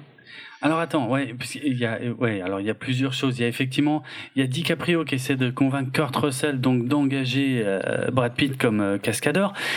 Euh, Kurt Russell est pas fan, mais c'est surtout parce que euh, il, euh, c'est surtout parce que sa femme, sa propre femme, en fait, à Kurt Russell n'aime pas du tout le personnage de Brad Pitt parce que il y a une suspicion de, comme quoi il aurait tué sa femme. Et là, on a cette scène qui n'aboutira jamais à rien. Ah oui, celle-là. Bah ouais, c'est Ouais, quand même non. spécial ça aussi, hein, de d'avoir mis ça. Euh, Ouais, c'est une référence à un acteur. hein. oui, c'est bah c'est une référence à Nathalie Wood et à euh, Robert Wagner, si Robert ma mémoire est Wagner. bonne, ouais. Ouais, c'est ça. Que c'est ça, c'est c'est un peu c'est un peu similaire. Ça s'est passé sur un bateau. Elle est tombée à l'eau, elle est morte, mais on n'a jamais trop su comment elle est tombée à l'eau, quoi. Euh, Et elle avait des, des traces euh, Ah ouais. Ah ouais. de. Battus, défendus, je sais pas trop comment. D'accord. Ah ouais, quand même. Euh, ouais, je connais l'histoire, mais vaguement quoi. Mais c'est vrai que ça, ça rappelle ça. Mais en plus là, dans, dans le flashback, alors c'est un flashback dans le flashback. Hein, euh, on voit que Brad Pitt a l'air de pointer un, son harpon presque vers Ouais. sa femme. euh, Enfin, c'est super bizarre. Puis elle, elle est super désagréable. Et en fait, ouais, Tarantino nous montre ça, mais on n'y reviendra jamais. on sait même pas. D'ailleurs, t'es censé ressentir quoi de cette scène? Aucune Parce qu'elle est elle est insupportable. hein. infecte, voilà, dans la scène. Donc, euh, pff, en fait, je sais pas, mais je sais pas. Tu peux pas vraiment te sentir mal pour elle, tu vois. Ben non. Non. Mais je sais pas ce que Tarantino. Ouais, à part la référence à la mort de Nathalie Wood, en fait, je vois pas. Ouais. Je vois Ça pas. ce sert à rien. hein. Non, ça, franchement, ça sert à rien, quoi. Euh, donc finalement, Brad Pitt est quand même engagé. Euh, Ça revient plus tard, hein, quand il y a la scène avec la avec Pussycat, euh, où il dit euh, qu'il a jamais été en prison et il va pas commencer euh, Ah pour oui, sa chatte, hein, globalement. oui, oui, c'est vrai. Euh, donc ouais, ça revient, mais c'est pas utile, quoi. Hmm, ouais, c'est vrai. Et donc on en arrive à la fameuse scène de Brad Pitt qui euh, joue un cascadeur sur le tournage euh, du Frelon Vert en présence de Bruce Lee, donc qui interprète Kato, euh, qui est en train de faire euh, tout un speech, euh, qui est en train de se la raconter à mort en fait. Ouais. Euh, Et qui est insupportable, hein. qui est assez insupportable, oui, c'est clair. arrogant à mort. Mais moi j'aime bien. Bon, pareil, hein, c'est dommage que que que ce dialogue-là, je l'avais déjà vu mille fois dans la bande-annonce. Mais euh, j'adore le moment où t'as Bruce Lee qui dit oui, euh, euh, mes mains sont classifiées comme des armes et si je tue quelqu'un, euh, je serai euh, comment on dit poursuivi pour euh, euh, merde, je sais pas comment on dit ça en français, manslaughter. Euh, meurtre ou, un truc comme Ouais, ça quoi bref Meurtre sans préméditation. Ouais, voilà, il y a un truc comme ça. Et, euh, et où Brad Pitt lui répond n'importe qui tue n'importe qui, il, il sera de toute façon accusé de meurtre. J'aime bien la phrase. Ouais, moi aussi. Je trouve qu'il le casse bien, en fait. Et Ouais. euh, Bruce Lee était arrogant. Mais bien sûr qu'il Bruce était Lee arrogant. avait dit qu'il pourrait battre Ali. euh, Oui, alors voilà, et c'est en fait, c'est là, euh, il y a tout un scandale effectivement aux États-Unis. euh, je crois que c'est- je sais plus, c'est la fille, la petite fille de Bruce Lee qui euh, qui est très très très fâchée contre Tarantino et le portrait qu'il fait de, de Bruce Lee. Oh, moi, j'avais déjà vu des reportages sur Bruce Lee il y a longtemps. Franchement, c'était un taré. Hein. Mm. Euh, ok, il avait, il avait sûrement beaucoup de respect pour Mohamed Ali, mais j'ai aucun doute sur le fait qu'il ait euh, pu dire que qu'il battrait euh, Mohamed Ali sans problème, quoi. Il était comme ça, il était. euh, il- il- Et c'était un connard qui tapait à mort sur les stuntmen en il, plus. ouais, il défonçait les cascadeurs effectivement sur le tournage de. Mais alors voilà, là pareil, tu vois, on joue, on est vraiment sur une ligne euh, pas Ah, évidente. super fort. Parce que voilà, parce que c'est vrai que Bruce Lee défonçait les cascadeurs sur le tournage du Frelon Vert, Euh, parce que pour lui, euh, ça rendait mieux à l'image, hein, ok? Et il pouvait pas se réfréner de ce côté-là. Et euh, ce qu'affirme euh, la, la fille ou la petite fille de Bruce Lee, euh, c'est qu'elle dit, mais en dehors des tournages, il avait un respect énorme pour les cascadeurs. Bah, je veux bien la croire. Euh, mais en fait, pour moi, l'un ne contredit pas complètement l'autre. En fait, il les défonçait quand même, quoi. Il était connu pour ça. hein. Ouais. Il les éclatait vraiment. Il y allait pas de main morte, quoi. Et c'était un taré, Bruce Lee. Franchement, il était quand même, il était un. Bah, c'est- alors, c'est de la même manière que tu cautionnes euh, ce qu'avait fait euh, Bertolucci avec euh, Marlon Brando, tu vois. Euh, Avec ah, le tu- beurre dans tu- la scène. Ouais, tu m'as déjà parlé de ça, ouais, ouais. Moi, je connais pas Ben, cette si, histoire. Si tu cautionnes, enfin, c'est la même chose, quoi, pour moi. Si tu cautionnes, ok, tu veux aller jusqu'à la ligne, euh, et tu dépasses largement la ligne pour euh, que ton film soit bon, Mhm. tu valides cette, cette mentalité, c'est une chose, mais Ouais, ouais. tu la valides pour tout alors. Hein. Ouais. Et donc, t'es d'accord que si dans ton film, ton actrice se fait violer, bah autant la violer, quoi. Comme ça, euh, t'auras une vraie réaction. Mhm. Spécial. Donc, hein, vu que tu pètes la gueule des, des stunt, euh, des stuntmen, des cascadeurs, Ouais. ben, ouais, c'est plus réaliste si tu leur pètes vraiment la gueule, ça c'est sûr, tu vois. Ah oui, c'est sûr, c'est sûr. Ça, c'était. Est-ce que c'est ok ou pas de le faire euh, C'est largement différent. Bah, hein. c'est ça, exactement. Et c'est ça. Et Bruce Lee était quand même quelqu'un de très particulier. Il croyait en ce qu'il faisait. euh, il avait envie d'en mettre plein la vue, c'est sûr, mais euh, il manquait aussi un peu de limite, quoi, hein, à ce niveau-là. Ouais. Faut être, euh, faut, faut dire les choses comme elles sont. Donc, euh, moi, la scène me Et en plus, dire que Tarantino a pas de respect pour Bruce Lee est un peu débile. non, mais ça, alors ça, c'est, ouais, ça, c'est hallucinant. Genre, tu connais pas Tarantino Mais c'est ça, c'est ça. Ça, effectivement, c'est peut-être la plus grosse connerie qui a été dite sur cette scène-là. Ça n'a pas de sens, quoi. Euh, Dans Kill Bill, t'avais la, la, la combinaison de moto d'Uma Thurman euh, qui était un rappel de la, de la, euh, comment du, pas du kimono, mais du jogging euh, de je sais plus quel film parce que je les confonds tous. Mhm. Euh, Opération Dragon, peut-être bien. C'est possible. Il y avait et d'ailleurs dans le même Kill Bill, on avait le, le, le générique du Frelon Vert dans une scène qui n'avait rien à voir, hein, mais euh, mais bon, ça c'est Tarantino. Hein. Euh, non, moi je suis persuadé que Tarantino est un énorme fan de Bruce Lee et je sais pas. euh, Et il en est un fan pour ce qu'il est, quoi. Mais pas pour- ouais. une version idéalisée de Ouais, ce qu'il est. Je suis aussi assez d'accord avec ça. Donc euh, ce scandale pour moi, il n'a pas vraiment lieu d'être. Il y avait le, le rôle avait été proposé à un autre acteur euh, asiatique hein, à la base, euh, dont j'ai évidemment plus le nom non plus puisqu'il y en a trop, qui a refusé, qui a qui a clairement refusé, qui a dit que voilà que le film, selon lui, le film manquait trop de respect à Bruce Lee quoi. Mm. Donc c'est Mike Moe qui interprète Bruce Lee ici, donc qui qui, quand on y réfléchit, qui était euh, apparemment surtout connu pour avoir joué euh, le rôle de Ryu dans la web série Street Fighter euh, Assassin's Fist. Il y a une web série Street Fighter Assassin's bah, Fist. je viens de, Je viens de non, l'apprendre. mais je l'apprends un peu en même temps que toi parce que je l'avais jamais, vu, je l'ai pas vu, hein, mais mais c'est marrant quoi, parce que je trouve, en tout cas, en, en Bruce Lee, il est, ça le fait, hein. Ouais, ouais, ça le fait vraiment bien dans la scène. ça le fait. Il est un peu différent, il a pas la même tête, mais Pas ça va. exactement, mais franchement, ça va. Dans l'ensemble, ça va.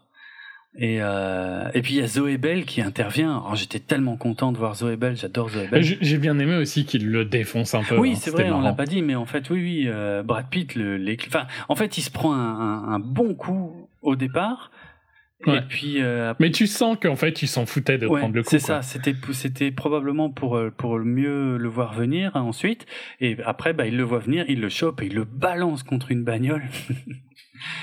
et euh, Bah ça c'est pareil, hein. c'est c'est aussi pour ça que que les héritiers de Bruce Lee ont pas apprécié quoi de de voir que Bruce Lee parce que Bruce Lee lui-même ne supportait pas de se faire battre. Hein, par contre, Ouais. Euh, il y avait il y a eu un crossover, euh, comment ouais c'est ça qu'on dit un crossover qui avait été fait entre euh, le Frelon Vert et Batman, donc la série Batman hein, de, de de 66 et euh, et euh, dans l'affrontement en fait il était question que Kato euh, donc le personnage de Bruce Lee, d'ailleurs, euh, Brad Pitt l'appelle tout le temps Kato hein, dans la scène.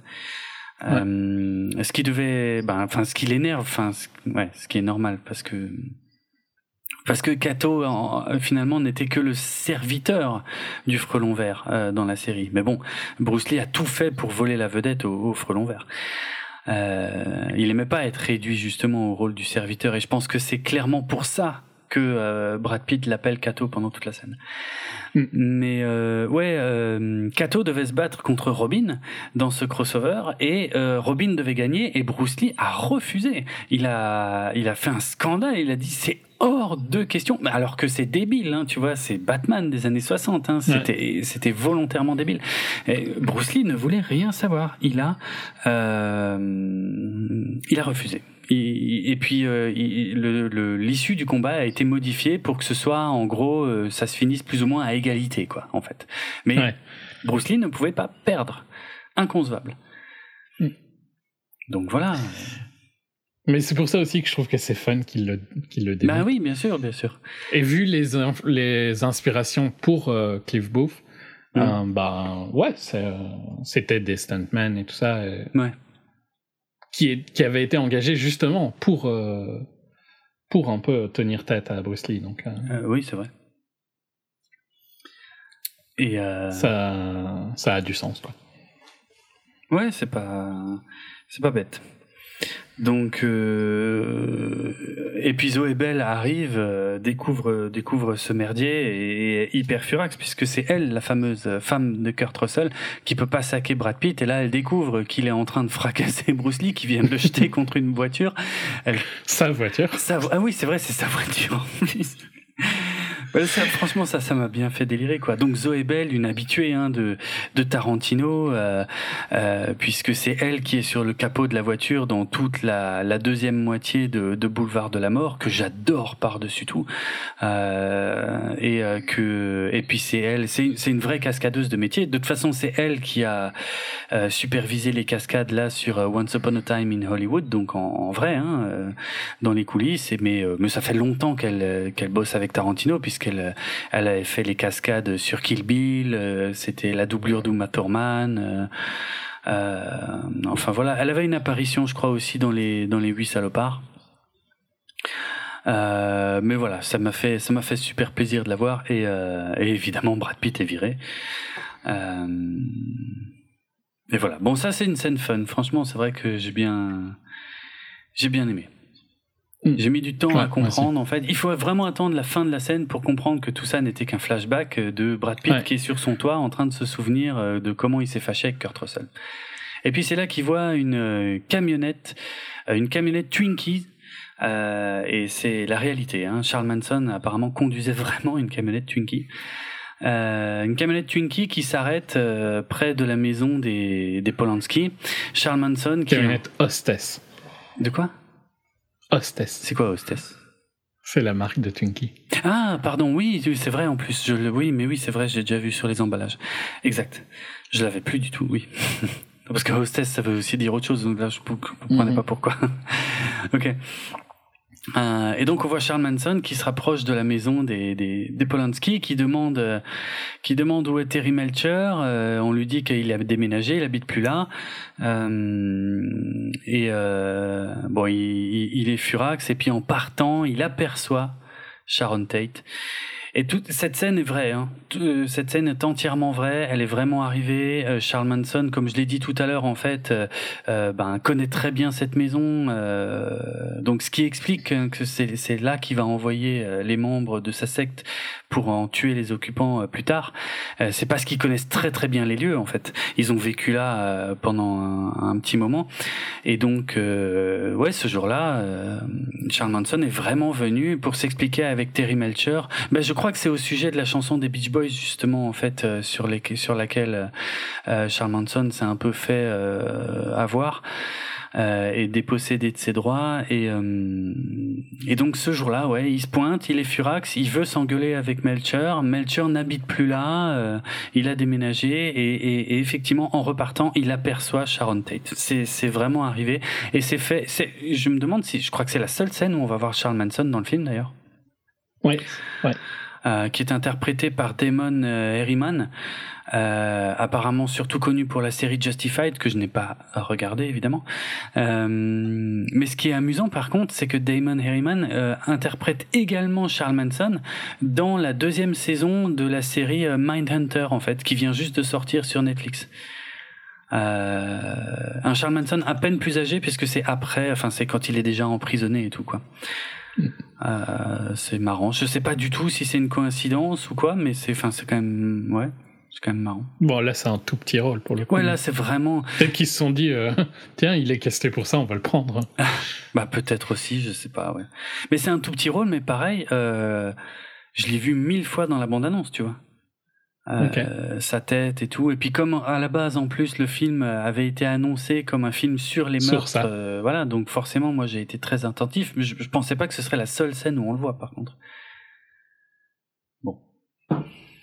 Euh, le vrai Vu que je pensais moins dans ce Oui, sens-là, toi, tu ça voyais pas. pas. ouais, ouais. Hmm. Ok. Bon, maintenant, on va partir sur un assez long passage euh, qui est pas celui on que j'ai reste sur préféré. Cliff, hein, il me semble. Hein? On Bah, reste sur Cliff bah non, on justement. sur... Justement, on va aller sur Rick Dalton et sur le tournage de Lancer, en fait. D'abord, on, on- on a toute la scène avec la gamine qui lit le bouquin, tu sais. Ouais, ouais. Qui est pas une mauvaise scène, Non. mais qui est clairement une... Elle est très euh, Jodie Foster, hein, la petite. Ah, ok. Euh... C'est clairement une référence à Jodie Foster Ah bon les, dans les prénoms, dans le fait que elle, est, elle a 8 ans, je crois, la petite. Je sais Jodie. Foster avait tourné des trucs quand elle avait cet âge-là, des séries un peu genre western. Ouais. Euh, le côté un peu euh, méthode acting, tu vois, Ouais. euh, trop intelligente et tout ça, c'est ouais, c'est fort inspiré Jodie Foster. D'accord, je savais pas. Ok, pas mal. Mais tu vois, la scène est très bien. La gamine est impressionnante, je trouve. Mais euh, ouais, puis bah, bah, bon, le, le jeu de DiCaprio est très impressionnant en fait parce qu'il il va, il va il va craquer euh, tout doucement. C'est-à-dire que je me souviens plus très bien, mais je crois que le bouquin qu'il est en train de lire finalement euh, raconte une histoire qui est assez proche de la sienne. Et Ouais. je crois qu'il va craquer un petit peu en, en en parlant avec la gamine et je sais plus si la gamine s'en rend compte. Je crois que oui. Ouais, ouais, elle, elle vient près de lui et.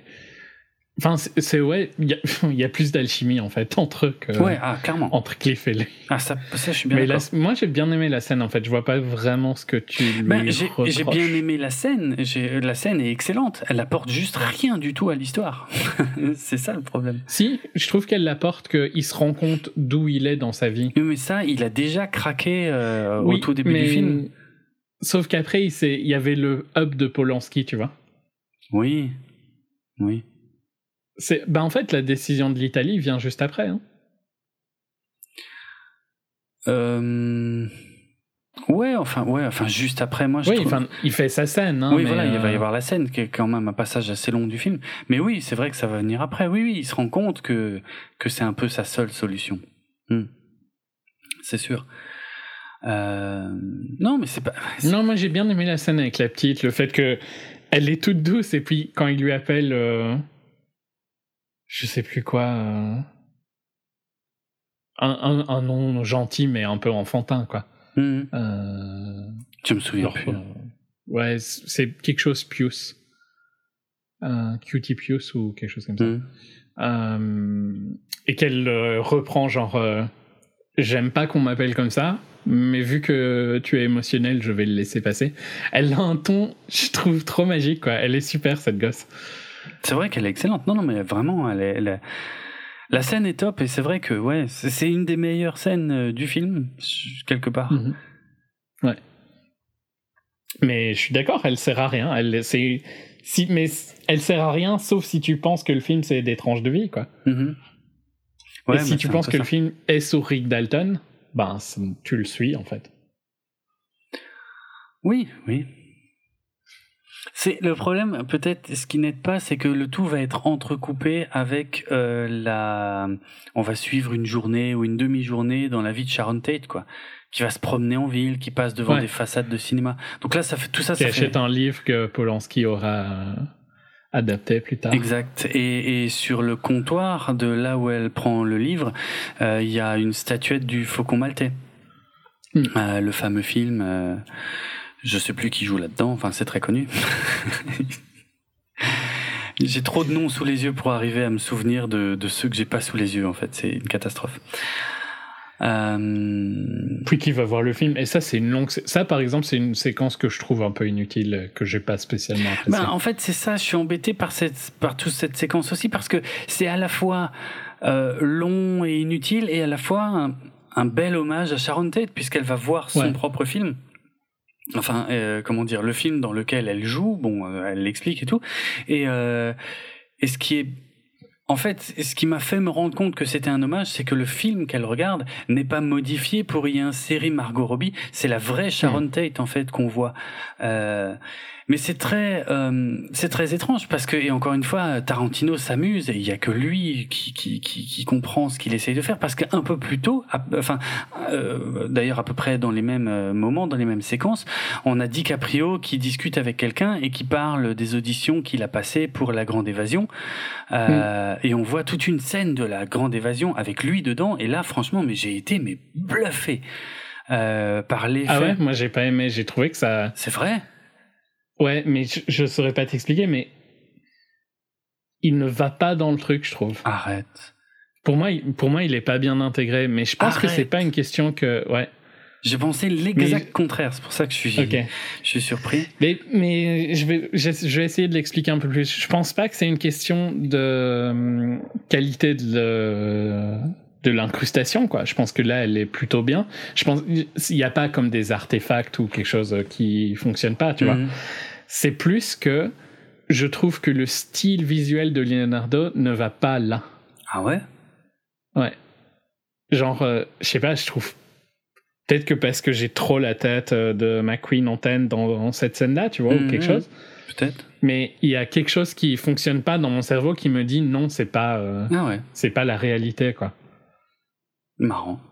Parce que je sais pas si tu te souviens dans le biopic de hum, d'Elton John, j'avais parlé de la fin euh, où euh, ils reprennent un clip, euh, je crois du début des années 80 ou je sais plus trop quand d'Elton John où ils ont intégré l'acteur euh, dans le dans le clip d'origine et que je trouvais que ça fonctionnait pas du tout et que c'était super moche euh, et que ça se voyait à mort en fait qu'il était pas euh, Mhm. voilà que le grain de l'image enfin c'était pas du tout pareil et, et là pour moi c'est l'exact contraire moi j'ai été mais soufflé je te jure par la qualité de l'intégration euh, le, le- la lumière le grain tout est identique et vraiment ça m'a Ah, scotché J'ai aucun problème avec ça. Mon problème est plus que ça sonne pas juste pour moi, mais pas, du, d'un- pas à cause d'un mauvais CGI. Hmm. C'est plus euh, le, le style de DiCaprio, sa posture, son jeu, qui fonctionne pas dans The Great Escape, quoi, pour moi.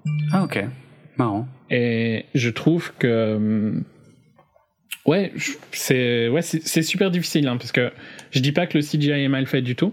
C'est juste que ça. Et alors, c'est peut-être un mix que j'ai trop cette scène en tête avec. euh, avec McQueen, euh, ou alors que je- le jeu pour moi fonctionne pas. J'ai l'impression qu'il a pas le jeu qu'il fallait à cette époque-là. Pourtant, dans le reste du film, ça me dérange pas. hein, mais ouais marrant Difficile à dire. Mais moi, j'ai pas trop aimé cette Ah, séquence-là. Je l'ai trouvé sympa. Ouais. Genre, euh, l'idée est fun, quoi, tu vois. Hmm. Mais. euh, ok D'ailleurs, c'est bizarre, hein, parce qu'il dit qu'il l'a pas fait, et en fait, il l'a fait.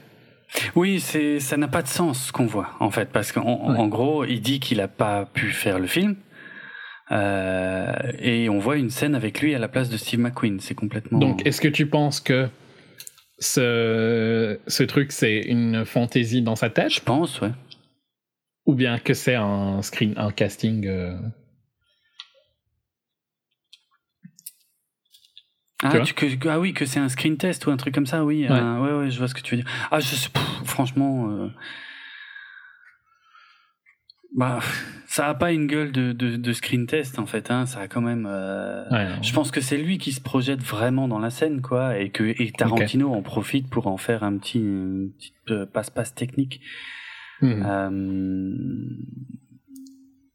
Mais bon, ça. En fait, moi, si tu veux, le dialogue en soi m'intéressait pas du tout, Euh, mais euh, mais c'est le côté vraiment technique euh, de l'intégration de, de DiCaprio dans euh, la Grande Évasion qui m'a qui m'a complètement fait revenir dans le dans le truc, quoi. Ok. C'est marrant, hein, ouais, on se raccroche pas forcément au même truc en fait. Ouais, ouais, ouais, ouais. Et puis après, C'est quand qu'on... j'ai du mal à voir où on est en fait là. euh, bah, à ce stade, en fait, on a, euh, on a le tournage de la scène de Lancer, mais en fait, c'est super bizarre parce qu'on on se rend bien compte, on a, on a eu que jusqu'à présent que de la préparation de ce tournage, et puis d'un coup, on est dans la série Lancer, euh, et on sait bien qu'on est censé à- à assister au tournage, alors qu'en fait, ce qu'on voit à l'écran, on voit, euh, on voit vraiment les scènes en fait de Lancer. Euh, comme si, euh, comment dire, euh, c'est-à-dire on a les champs contre champs, il y a jamais de caméra, les dialogues s'arrêtent jamais, donc on, on, on voit bien que c'est pas le, enfin. Encore une fois, Tarantino s'amuse dans cette scène puisque euh, on voit plus ou moins la scène finale, euh, donc de l'apparition de DiCaprio en méchant dans Lancer, euh, qui fait face alors au gentil. Alors attends que je retrouve Timothy. Oliphant. Tim, voilà, c'est Timothy Oliphant qui interprète euh, le rôle du vrai acteur qui jouait vraiment dans euh, Lancer, et c'est ça que j'ai plu en fait. James Stacy qui jouait Johnny Madrid Lancer. Voilà. Tout ça, c'est des trucs que j'ai évidemment jamais vus. Euh, Par, par contre, Timothy Oliphant en euh, genre shérif, euh, Ouais. Ça fait très Deadwood quoi. Donc, euh, bah apparemment oui. euh, moi, j'ai jamais regardé Deadwood, mais oui, oui. ah, tu, tu devrais regarder Deadwood, c'est une des meilleures séries. T'as déjà des trucs. En plus, je, suis, je suis sûr que t'aimerais bien, et c'est pas très Ouais. long, tu vois, je pense qu'il y a genre 20 épisodes quoi. Ah bon, c'est pas plus que ça? Non, Ah, c'est assez, assez court. D'accord. Euh, ouais, mais c'est vrai, j'ai lu des trucs qui disaient hein, que c'était un choix euh, assez logique de prendre Timothy Oliphant euh, pour jouer le rôle de James Stacy, puisque euh, puisqu'effectivement Ti- Timothy Oliphant est pas mal connu pour Deadwood, ouais. Et Luc Perry aussi. Et Luc Perry, mais alors que j'ai absolument pas reconnu. Euh, Sérieux? Bah non. Putain, moi, tout de suite, je me suis dit, ah, Luc Perry. Ah ouais? Ah non, moi, Ouais. moi c'est pire. Moi, je savais qu'il jouait dans le film, mais quand je le, quand je l'ai vu, j'ai pas du tout fait le rapprochement. Euh, Mais qu'est-ce que t'as vu récemment avec Luc Perry? Rien du tout. c'est ça le Ouais. problème. Rien. Ça À fait des c'est ça le années problème. que j'ai pas vu Luc Perry.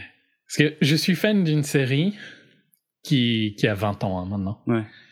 euh, qui s'appelle Jeremiah. Ok. Euh, C'était une série post-apo où tous les adultes sont morts, euh, donc euh, on est genre euh, 15 ans après ou 20 ans après. Euh, et les, ben, forcément maintenant il y a des adultes, mais c'était les ados qui ont, les enfants et les ados qui ont grandi. Mhm. Euh, et euh, il jouait le, un des deux rôles principaux. Et il a. Je sais pas, on peut pas dire qu'il l'avait vieilli, mais tu vois, le fait que c'était post-apo, il avait un peu euh, l'air fatigué et tout ça. Donc. Euh, ouais, moi je le reconnais instantanément, quoi. Peut-être que t'as trop en tête le Luc Perry de Beverly Hills, quoi. De Beverly Hills que j'ai jamais vraiment regardé. Mais oui, effectivement, euh, c'est cette image que j'ai gardée. En tout cas, oui, c'est c'est sûr. Et je l'ai quasiment jamais revu. Euh, il doit y avoir des trucs dans lesquels je l'ai revu. Il faudrait que je jette un œil, mais mais mais ouais, c'est pas c'est pas un visage que j'ai beaucoup vu euh, depuis les années 90 pour être tout à fait franc. Mais donc voilà. Et lui, Ouais, ouais, non, je l'ai vu instantanément. ouais. Euh, Il joue avec son fils d'ailleurs, il me semble, J'en sais rien. dans la scène. Euh, dans la scène, ah, je sais pas, ok. Euh, parce que euh, Luc Perry, par contre, lui, il, il est mort en vrai, très peu de temps après après ce tournage en fait. C'est son dernier, c'est sa dernière apparition au cinéma, si je dis pas de bêtises. Oui. Mais ce sera son, ouais, ce sera son dernier film, quoi. Ouais. il y en a pas d'autres qui vont être release. Quoi. non, hein, c'est bien ça. Alors que Beverly Hills 90-210 vient de reprendre, non? Ou un truc, il y a un truc comme ça? Je sais pas. Je, je suis pas vraiment ces trucs. Euh, attends. Il y a pas Parce une qu'il y avait eu, il y a eu un, un remake, mais il y a genre 10 ans déjà, non? Euh, Ils vont le refaire Ouais, il y a un nouveau. Attends, là, je l'ai sous les yeux. Il, Ah ouais. y a un nouveau truc qui s'appelle BH. euh, BH. Ouais. Ouais. Ah ouais. Ah, mais en plus, ça a commencé, quoi. C'est- je t'ai dit, il me semblait Et c'est avec les acteurs Oui, c'est l'époque ouais, ouais, ouais, c'est avec les acteurs euh, de la série d'origine. Ah ouais. Ah, mort de rire, ça doit être marrant, ça. Bah, tous sauf Luc Perry, quoi, du coup. Ouais, forc- bah, ouais forcément. mais- En même temps, ils ont rien fait, hein, tous. Non, c'est vrai. c'est vrai. Moi, je me souviens de Jason Priestley qu'on comparait à James Dean à l'époque. Ouais. Euh, Non. non, hein. Non. J'essaye de voir, est-ce qu'il y en a un qui a été un peu connu, mais je pense pas, non? Bah, Shannon Doherty, c'est la seule qui a continué à faire parler d'elle, mais pas, pas toujours pour ses talents, hein. euh, plus Ouais. parce qu'elle est en mer le monde, quoi. Euh, Brian Austin Green, à la limite? C'est vrai, c'est vrai, lui, il a, il, a, il a fait quelques petits trucs, ouais. Oui, il est marié à Megan Fox. Ah oui, c'est vrai. Soit, j'étais pas. En fait, maintenant que tu le dis, je crois que j'ai été au courant de ce truc, mais que Mm. j'ai j'ai complètement zappé, quoi. Euh, je serais quand même curieux. Tu sais que, euh, side note, mais quand je dois mettre un code postal aux US, Ouais. Je mets toujours 90, euh, 210. 90210. C'est- Sérieux, excellent. Ouais, parce que, en fait, c'est le premier qui me vient en tête, oui, tu bah vois. oui, oui, Et forcément. donc, quand je dois faire euh, pour une connerie ou quoi, euh, je, je mets toujours ce code postal. D'accord. Marrant. Euh, Euh, Donc, Luc- la série aura servi à ça. euh, oui, bah oui, oui. Euh... Oh, je vais pas mentir, hein, à l'époque, parce que j'avais quoi? J'avais, je devais avoir 12-13 ans, j'ai, j'ai dû regarder allez, les 3-4 premiers épisodes, mais ça m'a vraiment... Franchement, ça m'avait pas accroché du tout, c'était pas pour moi, quoi. Euh, T'étais déjà un hipster à l'époque. Voilà, probablement, bien sûr. Euh, le personnage qu'interprète Luc Perry, en tout cas dans Once Upon a Time, euh, c'est euh, c'est aussi euh, une euh, quelqu'un de, enfin comment dire, une personnalité réelle. Hein, il interprète Wayne Mander. Et, et en fait, ce qui est, enfin, marrant, je sais pas si c'est marrant, mais mais le vrai Wayne Mander est mort pendant le tournage de Once Upon a Time. Bon, il avait rien à voir, hein, parce que voilà, mais c'est juste qu'au niveau timing, il, il est mort. Et et donc, euh, et, euh, Luc Perry euh, est mort ben, un peu après avoir tourné ses scènes dans Once Upon a Time. Et tout à l'heure, je l'ai pas dit, mais le comment Charles Manson, le vrai Charles Manson, il est aussi mort quelque part pendant le tournage de, de Once Upon a Time. Euh, voilà, ça fait ça fait un peu bizarre en fait euh, ce mélange entre la réalité et voilà quoi. Mm. Mais ouais, Tarantino s'amuse parce qu'on a une scène, euh, on a une scène qui est super longue en fait, qu'on voit en version, on va dire euh, montée finale, et puis d'un coup, il y a euh, Rick Dalton qui foire un dialogue et qui, s'énerve en fait tout seul. euh, et je, je crois qu'il veut se barrer et que et euh, et il y a le réalisateur qui, qui le qui le fait rester et redire le truc et tout et il recommence en plein milieu. Et après seulement t'as toute l'équipe de tournage qui apparaît et euh, comment dire? Il paraît que ça a été compliqué en fait pour Leonardo DiCaprio à tourner ça parce que euh, lui, il a essayé de, comment? Il a essayé de d'interpréter. Ça, ça va être un peu compliqué. Hein, J'espère que je vais réussir à l'expliquer. Il a essayé de, de jouer son rôle dans ce pilote comme en tant que en tant que lui-même, en tant que Leonardo DiCaprio qui jouerait un personnage euh, dans le pilote d'une série télé. Or, euh, c'était pas ce que Tarantino voulait. Tarantino voulait que ce soit euh, Leonardo DiCaprio qui joue Rick Dalton, qui, Qui joue, joue. le personnage euh, dans la série, quoi. Et donc là, ça a été, euh, apparemment, ça a demandé pas mal de taf à, à Leonardo DiCaprio, qui a, qui a même demandé en fait à, à- à Tarantino l'autorisation d'improviser, euh, ce qui est pas du tout euh, une habitude sur les tournages de Tarantino. Euh, il a tendance à, bah, c'est, il écrit, hein, il écrit ses, ses scripts, il écrit ses dialogues surtout. Hein, moi, c'est une des choses que je préfère chez Tarantino d'ailleurs, ce sont ses dialogues. Euh, et là, pour une fois, il a laissé place à, à de l'improvisation, notamment dans la scène bah, qui est juste après, où on voit DiCaprio qui retourne dans sa caravane et qui pète un énorme câble. Euh, et ben, apparemment, toute cette scène a été euh, improvisée en fait par euh, DiCaprio. Avec la... Ah ouais, je la trouve top cette scène. Elle est cool, hein, ouais, ouais, ouais. je trouve qu'elle- représente bien la vie d'un acteur en fait. Oui, mais c'est vrai. Enfin, d'un bon acteur. Elle sonne, elle sonne juste, ouais, ouais. Euh, Quand il se gueule à lui-même, euh, ça. ouais. je vais te buter, Oui. euh, Oui. c'est, c'est- Tu sens la rage, quoi. et- Mm. Ouais, ouais. Non, et, je, et je pense que c'est quelque chose qui est probablement déjà arrivé à DiCaprio, tu vois. Ah, c'est possible, ouais. Et DiCaprio, tu sais qu'on l'avait pas revu depuis The Revenant. Et qui commence à dater, hein. C'était il y a 4 ans, je crois. C'était pas 2016, mais Peut-être un peu moins, ouais. Mais euh, ah non, t'as raison, c'était 2015. Mm. Euh, ouais, ouais. Bah, écoute, il est occupé. Hein. à, à quoi, je ne il sais pas, mais oui, trouver des jeunes euh, top modèles à Cannes euh, chaque année. Hmm, ok. Euh, ouais.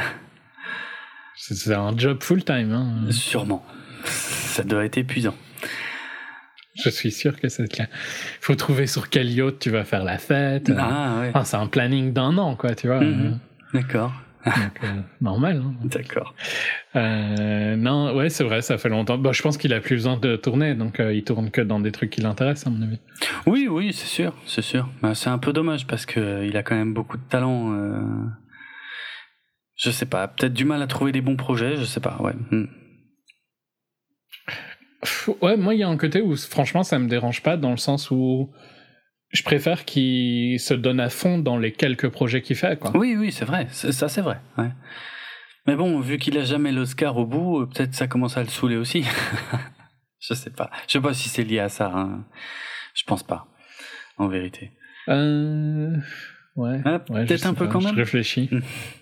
C'est possible, c'est possible que maintenant tu te dis putain merde j'aurais le droit à un Oscar quoi, Mm. à sa place. Euh, et c'est vrai qu'il y avait des rôles où il aurait, ça aurait été justifié Ouais, qu'il ait euh, mérité, quelque chose quoi. Ouais. Mais euh, ouais, à voir. Bah il, il est, il a, il a des projets en cours, hein. Ah ok, bon, tant mieux. donc euh, à voir euh, dans le futur proche. Mais je crois qu'il y a un truc où il est censé jouer Roosevelt ou un truc comme ça. D'accord. Et il me semble qu'il a un truc avec euh, Scorsese aussi. Ah ok, tiens, ouais, ça, ça pourrait être sympa parce que la dernière fois qu'ils ont bossé ensemble, c'était plutôt pas mal, voire même franchement excellent. Mhm, Mm. Clairement. Bon, en fait, c'est pas un acteur qui a beaucoup de mauvais films tout court. non, hein, non, donc, c'est euh, vrai, c'est vrai. Mais. J'essaie de- J'essaye de me rappeler, mais il a. T'es sûr qu'il a pas été. euh, qu'il a pas un Oscar? Bah non, il... Tu me fais douter. Il l'a pas pour The Revenant? Ah, tu- C'est toi qui me fais douter maintenant, en fait. euh... Il l'a finalement eu? Je sais plus. Je crois qu'il l'a pour The Revenant, mais bon, je vais quand même vérifier hein, pour pas dire de la merde. Ouais, ouais, c'est lui qui l'a pour The Revenant. Ah, mais ok, bah alors. Ouais, bah je sais pas. Alors j'étais resté sur le fait que l'Oscar lui, lui échappait sans cesse. Euh... Bah, il l'a il l'a pas eu pour. euh, bon, pour son, un de ses tout premiers films, mais il l'a pas eu pour Aviator euh, et Wolf of Wall Street. Mais. D'accord, mais ça devait être ça en fait. Il l'a eu pour Revenant. Oui, t'as raison, ouais, ouais, c'est vrai. Oui, en fait, ouais, moi j'étais resté sur Wolf of Wall Street, c'est ça en fait. C'est pour ça que. Ok, ouais. Euh, la blague, c'est que apparemment, il a été nominé pour Blood Diamond. hein, je viens de regarder. Ah ouais, en 2007. Tu te rappelles de Blood Diamond? Euh, C'était- C'était pas son meilleur rôle. hein. Non, je l'ai vu, ouais, c'était un film d'action. Je m'en souviens pas très bien, hein, je l'ai vu il y a longtemps. Mais c'était pas atroce. C'est pas hein, pas- ouais. C'est pas pour le troll, troll le film, mais c'est clairement. il- je crois qu'il me semble que son accent est un petit peu fort. Euh, Ah. C'était pas. Enfin, disons qu'il a fait des tellement meilleurs films que ça que c'était un Mhm. peu foutage de gueule s'il avait gagné pour ça. D'accord. Soit. Donc il a bien un Oscar. Donc Oui, peut-être c'est que vrai. maintenant, en fait, il a plus besoin Ah, d'avoir c'est un peut-être Oscar. ça en fait, euh, oui, oui, c'est vrai. Tiens, pas mal. Ouais. Euh, mais il a pas fait un truc, euh, un docu genre euh, sur l'environnement. Il me semble que euh, il a fait ça il y a pas très longtemps, entre Once Upon a Time et et The Revenant. Ok. Ça ne... Soit. Ouais, possible, mais ça ne me Bah, dit il rien. est actif, quoi. Ouais, oui, ça. non, mais je non, mais en, en vérité, voilà, je pense pas qu'il foute rien, hein, mais c'est pas parce qu'on le voit pas qu'il fout rien, en tout cas.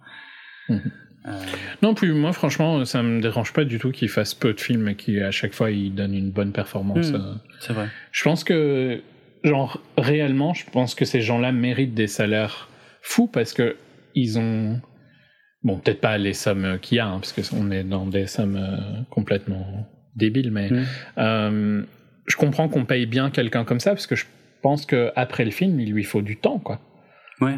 Il peut, il peut plus vraiment euh, refaire la même chose. C'est l'effort que ça doit prendre de faire un film comme ça quand t'es dans le top euh, acteur. Ben ouais, il est hallucinant. Ouais, L'implication que tu as et tout ça. Je, je, je me rappelle d'un entretien avec euh, que j'avais entendu avec Denis Villeneuve Mm. où il demandait un peu la différence entre ce que ça fait de tourner aux US ou bien de tourner sur des plus petits marchés quoi. Ouais. Euh, et que la, ben, le plus gros plaisir de tourner aux US, c'est que les acteurs, ils font ton film, quoi. Ils Ah, font pas oui. ton film plus trois voice actors, plus deux pubs, plus euh, ceci, plus cela. Ouais. Et ils sont jamais dans ton film. Ils font ton film et pendant trois mois ou quatre mois ou je sais pas combien de temps, ils sont à toi et tu peux en faire ce que tu veux, quoi. Euh, et donc ils peuvent être euh, complètement dans ton film. Et je pense que c'est si tu te fais ça comme ça, euh, bah t'as besoin de break après. hein. Ouais, ok, oui, c'est vrai. Possible. Soit. On est, on s'est éloigné fort du sujet. Mais... Euh, c'est tout ça pour dire que ouais, je pense que la scène où il pète les plombs, euh, il l'a déjà probablement vécu. Hmm. Probable. Et je la trouve top, quoi. Mais euh, puis après, ben il fait, il fait sa scène, il fait sa deuxième scène et il est, il est super bon. hein. Alors la deuxième scène, bon techniquement il se passe autre chose avant, mais euh, oui la, la deuxième scène, il est, il est vraiment excellent. Par contre, effectivement, il se reprend et putain, euh, ce qu'il envoie, euh... ah, excellent quoi. À Vraiment. Luc Perry alors pour le coup. Oui, voilà, c'est là qu'il y a Luc Perry. C'est dans celle-là qu'il y a Luc Perry, ouais. Euh, mais ouais, ouais, ça envoie du très très lourd. ouais. Mm. Effectivement. C'est, le passage que j'ai préféré en fait avec DiCaprio, quasiment de tout le film, hein, parce que le reste, je dis pas qu'il joue mal ni rien, hein, mais bon, son personnage m'intéressait pas des masses, quoi. Mhm. Il a cette folie, euh, genre par exemple à la fin quand il va gueuler sur euh, euh, sur les, sur Tex et les deux autres. Ah oui, oui, oui, oui. Il est, je, je le trouve top, mais Ouais, c'est vrai. Ouais, mais là, il passe aussi un peu pour un con, quoi. ouais, ouais, un peu. Ce qui mais, veut pas dire qu'il- réaliste aussi. Quoi. c'est ça, voilà. C'est ce qui veut pas du tout dire que c'est mal joué. Au contraire, c'est très très bien interprété. Mhm. Mais c'est euh, là, c'est juste un un connard, quoi. Ouais, get off my lawn. Quoi. Ouais, c'est ça. Cassez-vous, Euh. quoi. Cassez-vous les clodos, euh, vraiment. Ouais, bon, c'est clairement ce qu'il leur dit. Ah oui, oui, oui, oui, oui. Mais non, ouais, non, c'est vrai que c'est peut-être sa scène la plus où il peut le plus jouer en fait, celle-ci. Ah oui, ah ouais, largement, ouais, ouais, largement. Et il fait des étincelles, hein, vraiment. hein. Mhm. Euh, c'est classe. Moi, c'est marrant, mais j'étais quasi sûr que au milieu de ces scènes, il y avait la scène où il va sur le ranch. Mais justement, voilà, entre les deux, entre, Ok, c'est c'est à, à ce Oui, moment-là. c'est exactement. voilà, c'est pour ça que je disais que c'était à poil plus tard, parce qu'entre temps, oui, on, on, on, on revient en fait sur Brad Pitt, qui va enfin prendre Pussycat en stop, puisqu'ils vont enfin dans la même direction.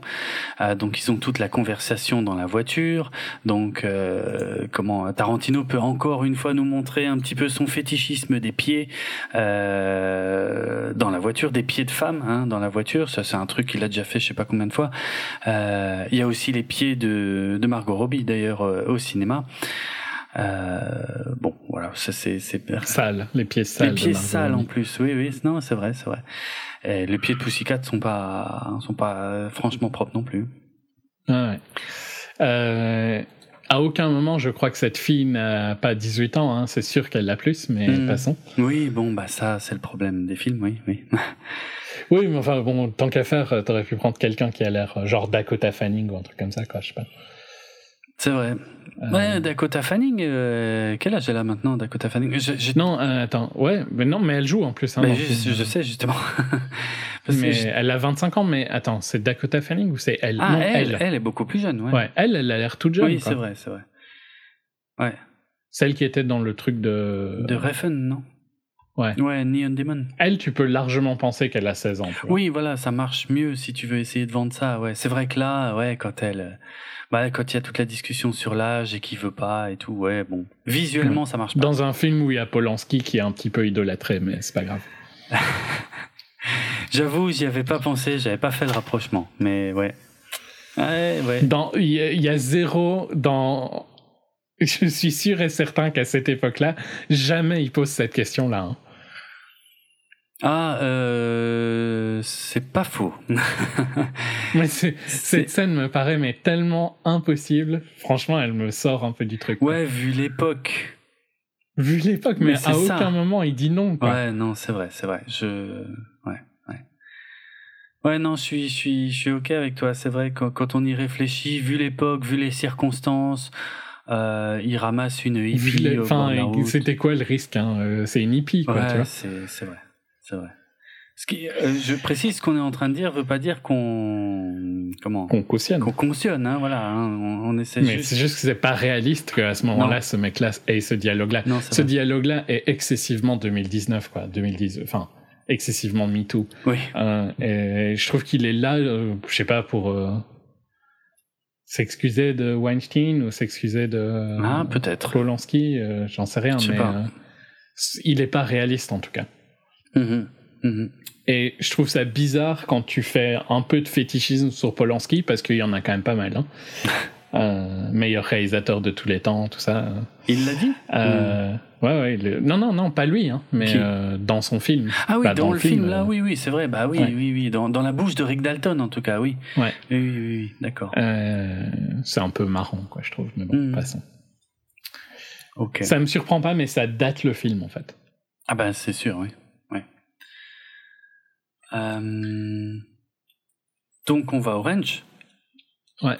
Ah, puisque euh, Cliff ramène euh, ramène Pussycat au Spawn Ranch. Donc tout ça c'est vrai, hein, tout ça. euh, effectivement, la secte de Charles Manson, la Manson Family, c'était vraiment un- installé au Spawn Ranch, qui était véritablement un ancien lieu de tournage de de western et qui était dont, dont le propriétaire était George Spawn, qui qui est quelqu'un qui a vraiment existé.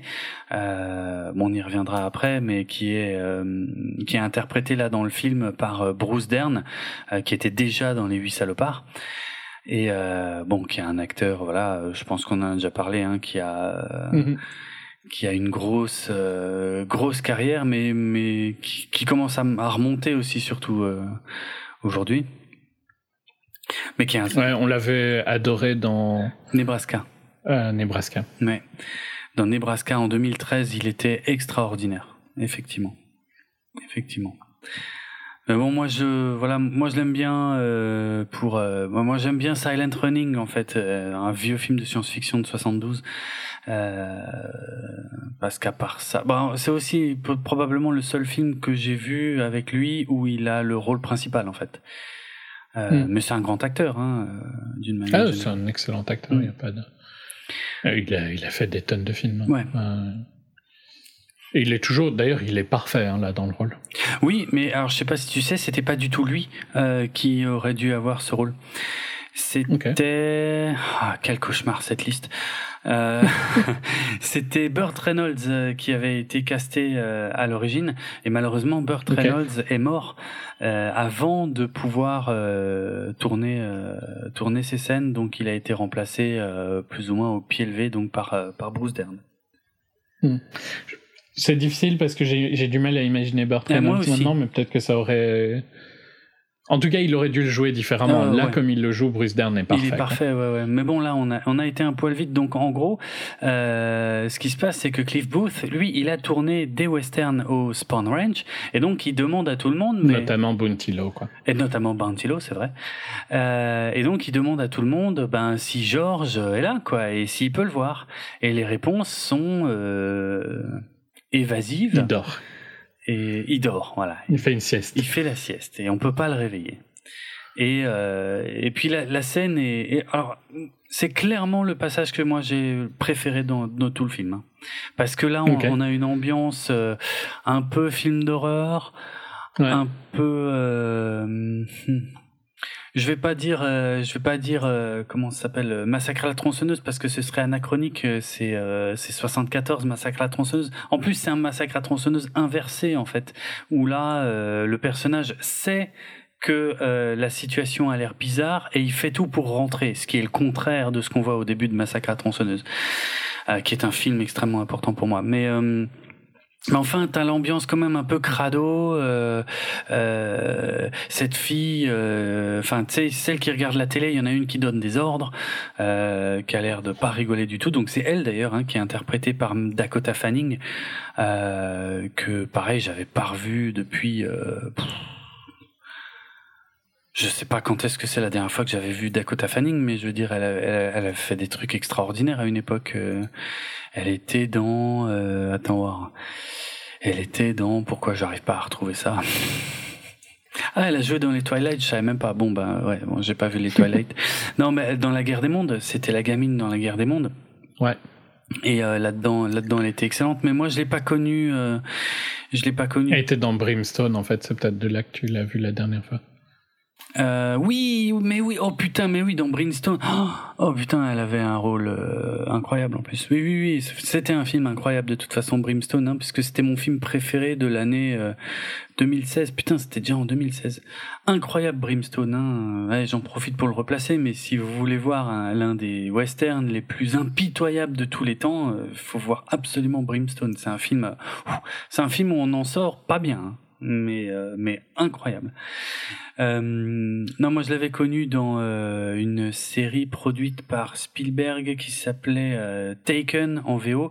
Alors évidemment le problème c'est que maintenant Taken c'est devenu une saga liée à Luc Besson. Et en français je crois que Taken c'était Disparition. C'était un truc sur les extraterrestres et tout. Et franchement, quand t'es fan de Rencontre du troisième type, la série Taken Disparition, c'était waouh. C'était euh, c'était un peu mal vieilli. hein. Ouais, tu crois peut-être. Je sais Ouais, pas. non, non, je sais. C'est vrai Elle- Elle l'a un peu mal vieilli. Ah, bah, en même temps, elle, a- elle est vieille. Hein. C'est vrai, c'est vieux ça maintenant. Ah, c'est 2002. Euh, Ouais. Ouais. Ouais. Ça, les, les séries ont pas mal changé. Hein. Ouais, c'est vrai que par contre ça, ça a beaucoup changé depuis le début des années 2000. Ouais, ouais. c'est vrai. Donc, ce qui passait pour euh, bien au niveau écriture, maintenant, c'est euh, Ah ouais. c'est un peu ridicule. quoi. Mais à l'époque, par contre, j'avais bien aimé Taken. hein, mais, D'accord.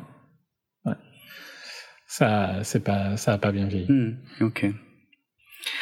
Bon, revenons à la scène. En tout cas, ouais, il y a clairement une ambiance. euh, Il y a.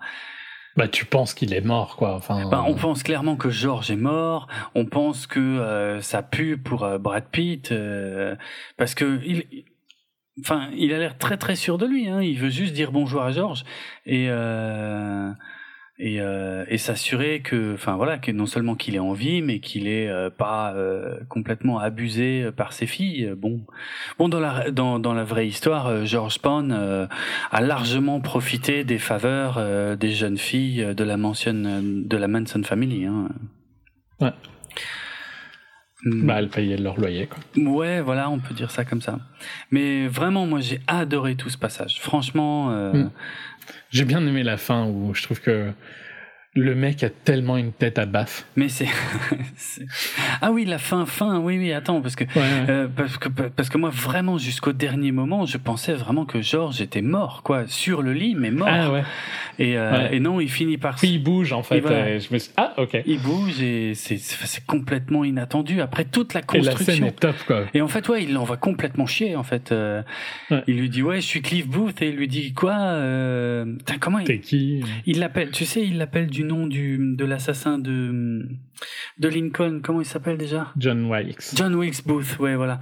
Euh, Enfin, et il l'envoie complètement chier. Enfin, bref, c'est ouais, c'est complètement inattendu, mais c'est c'est tout le passage que j'ai préféré. Et oui, et puis quand il ressort, euh, il a un pneu crevé, il va direct éclater la, gueule du mec qui lui a crevé le pneu. Il lui dit, Bah, il lui demande quand même gentiment de, il lui demande une fois, je crois, ouais. de refaire le pneu. Ouais, Ouais, ouais. ouais, une fois. Bah, écoute, c'est assez. Non, c'est vrai, c'est pas faux pour le coup, hein, parce que bon, le pneu est quand même déjà crevé. Euh, donc il lui en met une et il lui dit maintenant tu me changes le pneu. Non, non, il lui dit, tu me changes le pneu. Et puis, il lui en met une. Oui, d'accord. Ouais, ouais, mais, mais une fois qu'il lui en a mis une, il lui redit tu me changes le pneu, mais cette fois, on sent bien que Euh, il a plus le choix, le mec. Ah, il- euh, oui. Bah, en fait, il lui en met pas qu'une à ce moment-là. hein. Ouais, je me souviens plus. Il le défonce. hein. C'est vrai qu'il le. dé- Ah ouais. ok. Ah non, non, il s'arrête pas à un. hein. Je me souviens plus bien de ça. Il le détruit, il lui tient les cheveux, il le, il le tape, euh, il est super violent. Ok. Et les autres euh, sont complètement euh, choqués. Oui, les filles euh, hurlent et tout machin, mais. euh, En fait, c'est censé. Bon, à ce moment-là, dans le film, c'est quand même assez inattendu parce que moi, je me disais, il est mort, quoi. Je veux dire, il est. C'est la Manson Family, quoi. Je veux dire. euh, euh, Ben non. Ouais, mais peut-être encore au début, quoi, entre guillemets. Ben, ben, ah oui, c'est vrai que c'est encore six mois avant les meurtres. Ouais, c'est pas faux. Ouais. C'est vrai qu'il y a ce gros, cette, cette énorme ellipse qui, est- qui est super bizarre, mais euh, ouais. Et il y a, bah, enfin, c'est quand ils vont en Italie, ouais, quoi. ouais, ouais, mais qui, qui, qui- Je sais pas, il y a un, Mm. il y a un côté où, euh, tu vois, elles sont encore un peu euh, innocentes et c'est juste le mec, quoi, qui euh, fait de la sécurité. Tex, ouais, ouais, ouais, ouais. Tex. Tex qui est un personnage réel. Hein. Enfin bon, beaucoup des jeunes filles Mm. euh, qui qu'on voit dans le film sont des Sont réels. sont- à part Pussycat, hein, Ouais, qui est un, un peu Exactement, euh, Pussy- composé, quoi. Ouais, Pussycat qui est inspiré de plusieurs jeunes filles de la famille, mais sinon quasiment toutes les autres, euh, ouais, sont, enfin portent les noms ou les surnoms de, de vrais membres de la famille, ouais. Euh, Il y a la fille de, euh, attends, voir, il y en a plusieurs. hein. Il y a Maya Hawke. euh, Ouais, il y a plein de filles. Ouais, il y a beaucoup de filles de, oui. Euh, Il y a Maya Hawke qui est la fille de Uma Thurman et Ethan Hawke euh, qui joue une des euh, jeunes filles de la famille. Il y a, bon, je vais, moi je vais citer les seules que je connais, hein. Et puis il y a Harley Quinn Smith, euh, donc la fille de Kevin Smith. Oui, Kevin Smith a appelé sa fille Harley Quinn. Oui. Pour de vrai. Hmm. oui, oui, et ça vient bien de là où, de ce que vous croyez. Euh, donc ouais. Euh, après les autres, parce qu'elles sont quand même nombreuses, les autres je les connais pas vraiment. Euh, Il y a une autre fille connue, mais attends, qui est la fille de quelqu'un connu. hein. Ouais. Euh, mais c'est trop grand. Hein, ce... La liste est hallucinante qu'on a sous les yeux, elle est trop chiante pour trouver quelqu'un. Euh, bah, de, euh, Pussycat, c'est la fille d'Andy McDowell. Ah ouais. Ah mais oui oui oui, euh, ça me dit quelque chose en fait. Ah mais ou alors attends, je confonds parce que je l'avais vu autre part. Euh... Est-ce que je l'ai pas Elle vu? était dans The Nice Guys, on en a peut-être parlé quand on a fait ça. Ah, dans IO, c'est peut-être de là Ouais qu'on non, a parlé. ouais, c'était ça, c'était ça, c'était dans IO sur Netflix qui était nul à Ah, mais chier. oui, j'ai regardé- j'ai vu IO aussi. Ah Je viens de revoir le. ouais Ouais, je- mais je crois que je l'avais vu à ce moment-là. ouais. C'était le truc avec le ballon. Oui c'est ça, c'était chiantissime. Ouais. Putain, c'était nul Ouais, ce ouais. truc. Ouais. C'était le rôle principal dans Oui, c'est vrai, c'était de là alors que je la connaissais. Ok, d'accord, j'avais pas fait le rapprochement. Euh... Ouais, voilà. Mm, Ouais, ouais, bah voilà, il mais y là- retourne euh, et puis voilà. là, mon problème, c'est qu'on a passé un peu les meilleures scènes, quoi. Euh, là, je trouve que ça va pas mal retomber. Après, le soir, t'as euh, Dalton et Booth euh, qui rentrent à la maison et qui regardent The FBI, euh, la série. Donc l'épisode dans lequel il y a Rick Dalton, alors qui est un vrai épisode de la vraie série The FBI. Mais par contre, ils ont mis DiCaprio à la place de, j'ai dit son nom juste avant, à la place de Burt Reynolds en fait. Si je dis pas de bêtises. J'espère que je me gourre pas. Parce que je m'en sors pas avec ce truc. Euh, ouais, c'est ça. Ouais, ouais. C'était, c'était Burt Reynolds qui jouait euh, normalement dans ce vrai épisode de la série et qu'ils ont remplacé numériquement par euh, DiCaprio. Tu vois, c'est, c'est là où les mélanges de, de, de, de Tarantino De réel et de euh, ouais, sont compliqués à suivre en fait parce qu'il aurait dû avoir Burt Reynolds qui jouait vraiment dans son film tout en le remplaçant numériquement. Euh, pff, putain, il faut suivre quoi. Euh, ok, ouais. C'est là qu'on a le l'ellipse, non? Oui, c'est ça. C'est en gros, euh, il y a y a le producteur Al Pacino hein, qui est, qui revient un peu dans le film à ce moment-là et on sent que euh, parce que Pacino voilà euh, va activer le truc. Il est aussi en train de regarder la série euh, The FBI qui s'appelait pas comme ça en français. Hein, je sais plus comment ça s'appelait et euh, et que bon bah suite à ça il va réussir à convaincre Dalton et boum ellipse euh, six mois. Sur la piste du crime, que j'ai jamais vu. Ouais, non, j'avais jamais entendu parler non plus. Hmm. Donc là, c'est pareil, l'ellipse. Alors, au début, je comprends, mais, mais là, on va avoir droit à des tas d'explications qui servent à rien. Euh, Mm. notre- Enfin, je sais pas, par exemple, on nous explique que, que Dalton euh, a pris du poids. Je sais pas pourquoi, il insiste beaucoup là-dessus. On s'en f- contre fou. Enfin, je veux dire, je vois pas du tout à quoi ça sert. Euh, c'est là, c'est un, Peut-être que DiCaprio avait pris du poids. Ouais, mais bon. Ouais. On va avoir la liste de tous les films dans lesquels il a joué. Euh, donc il y a un mélange, encore une fois. Il y a blindé d'expositions sur tout ce qu'il a fait ah là-bas. ouais, ouais, ouais, c'est impressionnant, ouais. Et, euh, et alors là, c'est pareil, il va y avoir un mélange en fait de vrais noms de réalisateurs. Euh, je crois qu'il cite euh, Corbucci, ça existe? Ouais. Parce que c'est le premier film où il. Ouais, ouais, Ok. c'est un vrai réalisateur. Euh, parce que ce qui est marrant, c'est que Corbucci, c'est lui qui avait réalisé, si je dis pas de conneries, euh, Django, le Django original, en fait, qui avait plus ou moins suivi servi d'inspiration lointaine au Django Unchained de Tarantino. Et l'autre, euh, il y a un autre euh, réalisateur italien qui est mentionné. Je sais pas si j'arriverai à retrouver le nom. Et c'est un vrai nom de réalisateur euh, italien, hein, genre c'est Ah putain, je sais plus comment c'est. J'arriverai jamais à le retrouver. Ouais, c'est. euh, Et le tir... le titre. Le... Je vais y arriver. Le titre du film, Ouais. qui est fait par Corbucci, mais qui n'est pas un vrai, un vrai film, Ah ouais. euh, Nebraska Jim, c'est un petit peu euh, basé sur Nava. Navajo. Mhm. Enfin, il y a plein de mix de vrai et de faux, ce qui fait que c'est quasiment impossible à suivre. C'est chaud, hein. Chaud. Euh, Et Nebraska Jim, c'est aussi un peu inspiré d'un film de Steve McQueen, Nevada Smith, Putain. qui était le titre qui avait inspiré Indiana Jones. Donc, enfin, Ah il va vraiment chercher des trucs euh, ultra euh, chauds. Quoi. Mhm, mhm. Il y a, j'ai retrouvé le nom que je cherchais en fait, l'autre réalisateur italien. Donc il y avait Sergio Corbucci que je disais avant, et l'autre c'est Antonio Margheriti, et euh, donc qui, qui a vraiment existé, mais euh, qui est également une référence au Tarantino Cinematic Universe puisque dans Inglorious Bastards il y a le personnage de, alors attends, c'est le personnage de Eli Roth. Tu sais quand ils vont à une réception à la fin et qu'ils se font passer pour des cinéastes italiens, euh, quand on demande à Eli Roth comment il s'appelle, il répond Antonio Margheriti.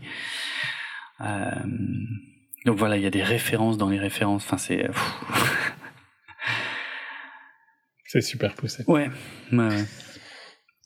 Euh, mais ouais, sinon, je sais pas trop. C'est un peu bizarre euh, cette. euh, Ce passage-là est un peu long, ouais, euh, parce que Ouais. en fait, on, on sort de scènes assez fortes, et puis euh, on nous coupe, on nous dit boum, allez, six mois après, et puis là, on va nous raconter plein de trucs, franchement, vachement moins intéressants. Euh, je trouve qu'il essaye de mettre beaucoup l'accent sur la relation professionnelle euh, entre Booth et Dalton qui qui s'arrête, quoi, qui prend fin, parce que euh, Dalton n'a plus les moyens de de payer Booth parce qu'il est marié. J'ai pas très bien compris le rapport, mais euh, et que donc quand ils rentrent là, ils vont passer une dernière soirée ensemble, ils vont se prendre une dernière grosse murge ensemble, et puis c'est c'est fini, c'est la dernière. Mais putain, il insiste. euh, D'ailleurs, ça a pas trop de sens. Il vient de faire de la thune, tu vois. mais, mais voilà, c'est ça, hein, on est d'accord. Moi, j'ai, c'est, ça n'a pas de sens. Euh, quand il se pose, tiens, euh, pour les fans du Tarantino Cinematic Universe, quand il se pose à, à l'aéroport de Los Angeles, au LAX, euh, on le voit passer devant le mur, tu sais, où il y a plein de couleurs, euh, qui est le même mur en fait où on voyait Jackie Brown euh, dans bah, le générique de début de Jackie Brown. En fait, c'est Jackie Brown qui passe devant ce mur aussi, quoi. Euh, donc là, c'est un autre bout du mur parce qu'il est immense ce truc. Dans les séquences euh, Italie aussi, il y a la femme de Tarantino. Ah ouais? Elle joue une actrice. D'accord. D'accord. Euh, J'aurais pas pu te dire euh, qui en particulier, hein, Hmm. par contre. Euh, Mais ouais, je suis... ouais, c'est vrai qu'il y a un petit côté où, ok. Mais par contre, je pense qu'on arrive vers la fin du film. hein. bah, on arrive clairement vers la fin du film, mais il reste quand même encore une bonne demi-heure de film en fait. Euh, c'est pour ça qu'il est, il est, il est long, hein, mine de rien. On, on Mhm. revoit un peu Sharon Tate avec ses amis. On voit euh, euh, Jay Sebring qui s'entraîne avec euh, avec Bruce Lee. Euh, ce qui est ce qui est réel aussi. Hein, Bruce Lee a vraiment donné des cours d'arts martiaux à Jay Sebring et à Sharon Tate. Ils étaient euh, ils étaient amis. Euh, ouais. D'ailleurs, tu te demandes un peu pourquoi Jay Sebring avait des cours par Bruce Lee. Hein. Ouais. Il était coiffeur. Hein. Ouais, je sais bien, mais bon, c'était c'était des gens célèbres qui traînaient avec des gens célèbres. Qu'est-ce que tu veux que je te dise? Ils s'occupaient. Ouais, ouais. Mais je me suis quand même posé une question à ce moment-là parce que je me suis dit tiens, c'est quand même bizarre que Tarantino insiste là-dessus parce que je le voyais venir, hein, que à la fin il, il, il changerait forcément quelque chose à la vraie histoire. Euh, je savais pas encore quoi et je à ce moment-là je me suis dit hmm, ce serait quand même de sacrément mauvais goût que Sharon Tate, enceinte, euh, fasse du kung-fu contre les membres de la Manson Family. Euh, ouais, J'avais beaucoup de mal à, à y croire. Heureusement, c'est pas ce qu'il a donc, fait. tu t'es dit que Jay Sebring allait le faire. Pas vraiment non plus, parce que pour moi, je les mettais ensemble. Hein. En fait, je me disais, ils les feront les deux, quoi.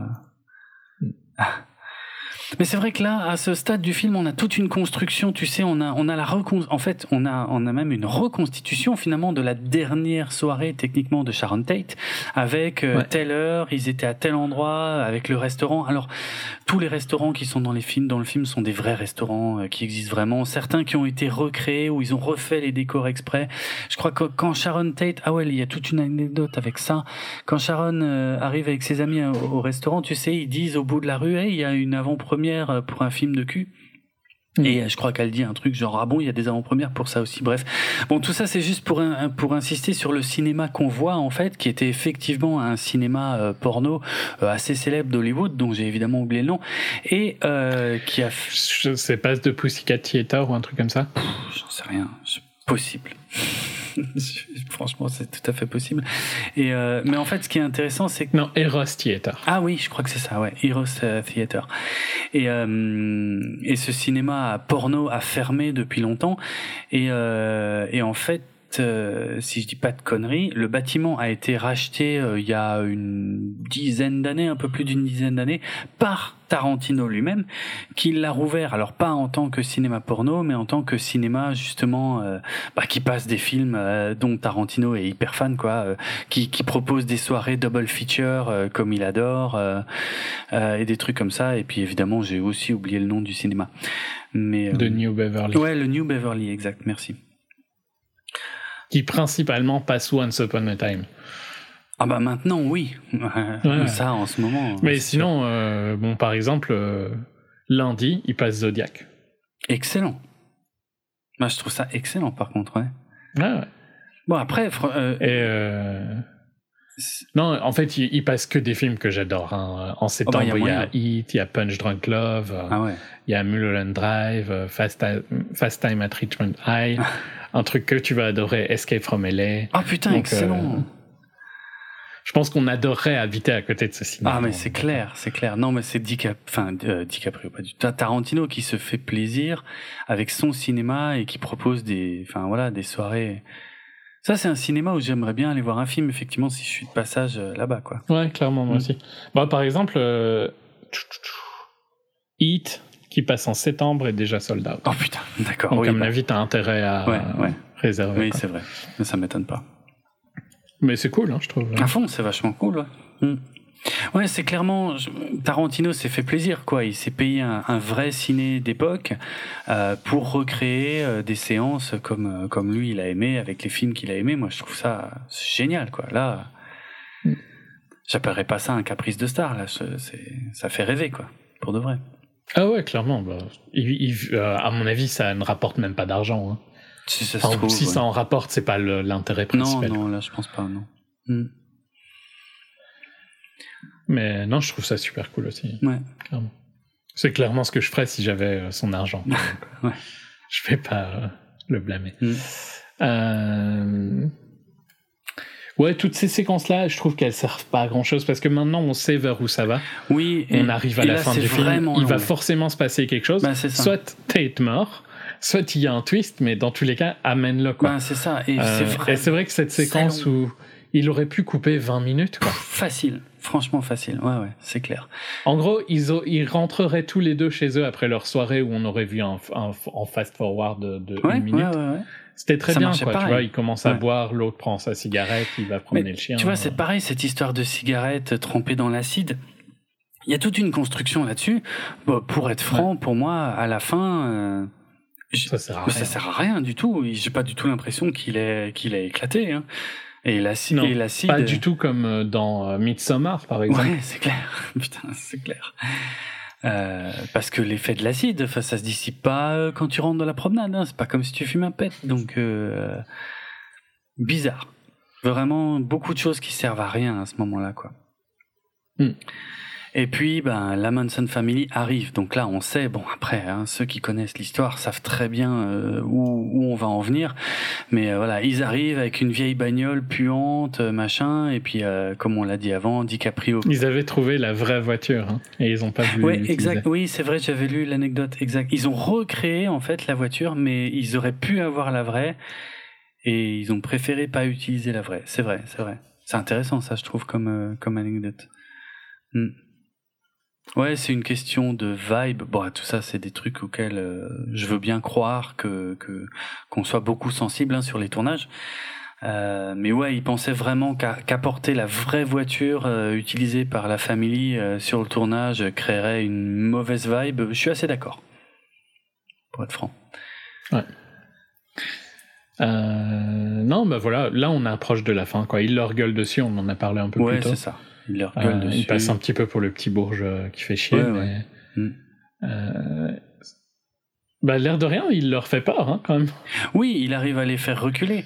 Après, à partir de là, euh, à partir de là, comment dire Moi, je commence à être gêné, en fait, parce que je me rends compte. On arrive en réalité alternative. Moi j'ai bien aimé, toi t'as pas Voilà, c'est ça. On va passer dans la réalité alternative et je me rends compte très rapidement, euh, rien que dans les dialogues qu'ils vont avoir entre eux dans la voiture, Ouais, euh, je me rends compte Bah, c'est c'est le setup quoi. Ouais, c'est ça, mais je veux dire, euh, il y a y a des choses qui sont, euh, enfin, qui collent pas euh, parce que euh, ils vont, alors ils vont prendre la décision de dire oui, en fait, c'est, enfin, donc ils se rendent compte hein, qu'ils ils viennent d'avoir affaire à Rick Dalton et de Bantillo et ils se disent ouais, on va, c'est c'est à cause d'eux qu'on a appris la violence. Donc ça, ça fait écho à une vraie déclaration qui a été faite à, part, à propos d'autres acteurs et d'autres séries, hein, mais par les membres de la de la famille.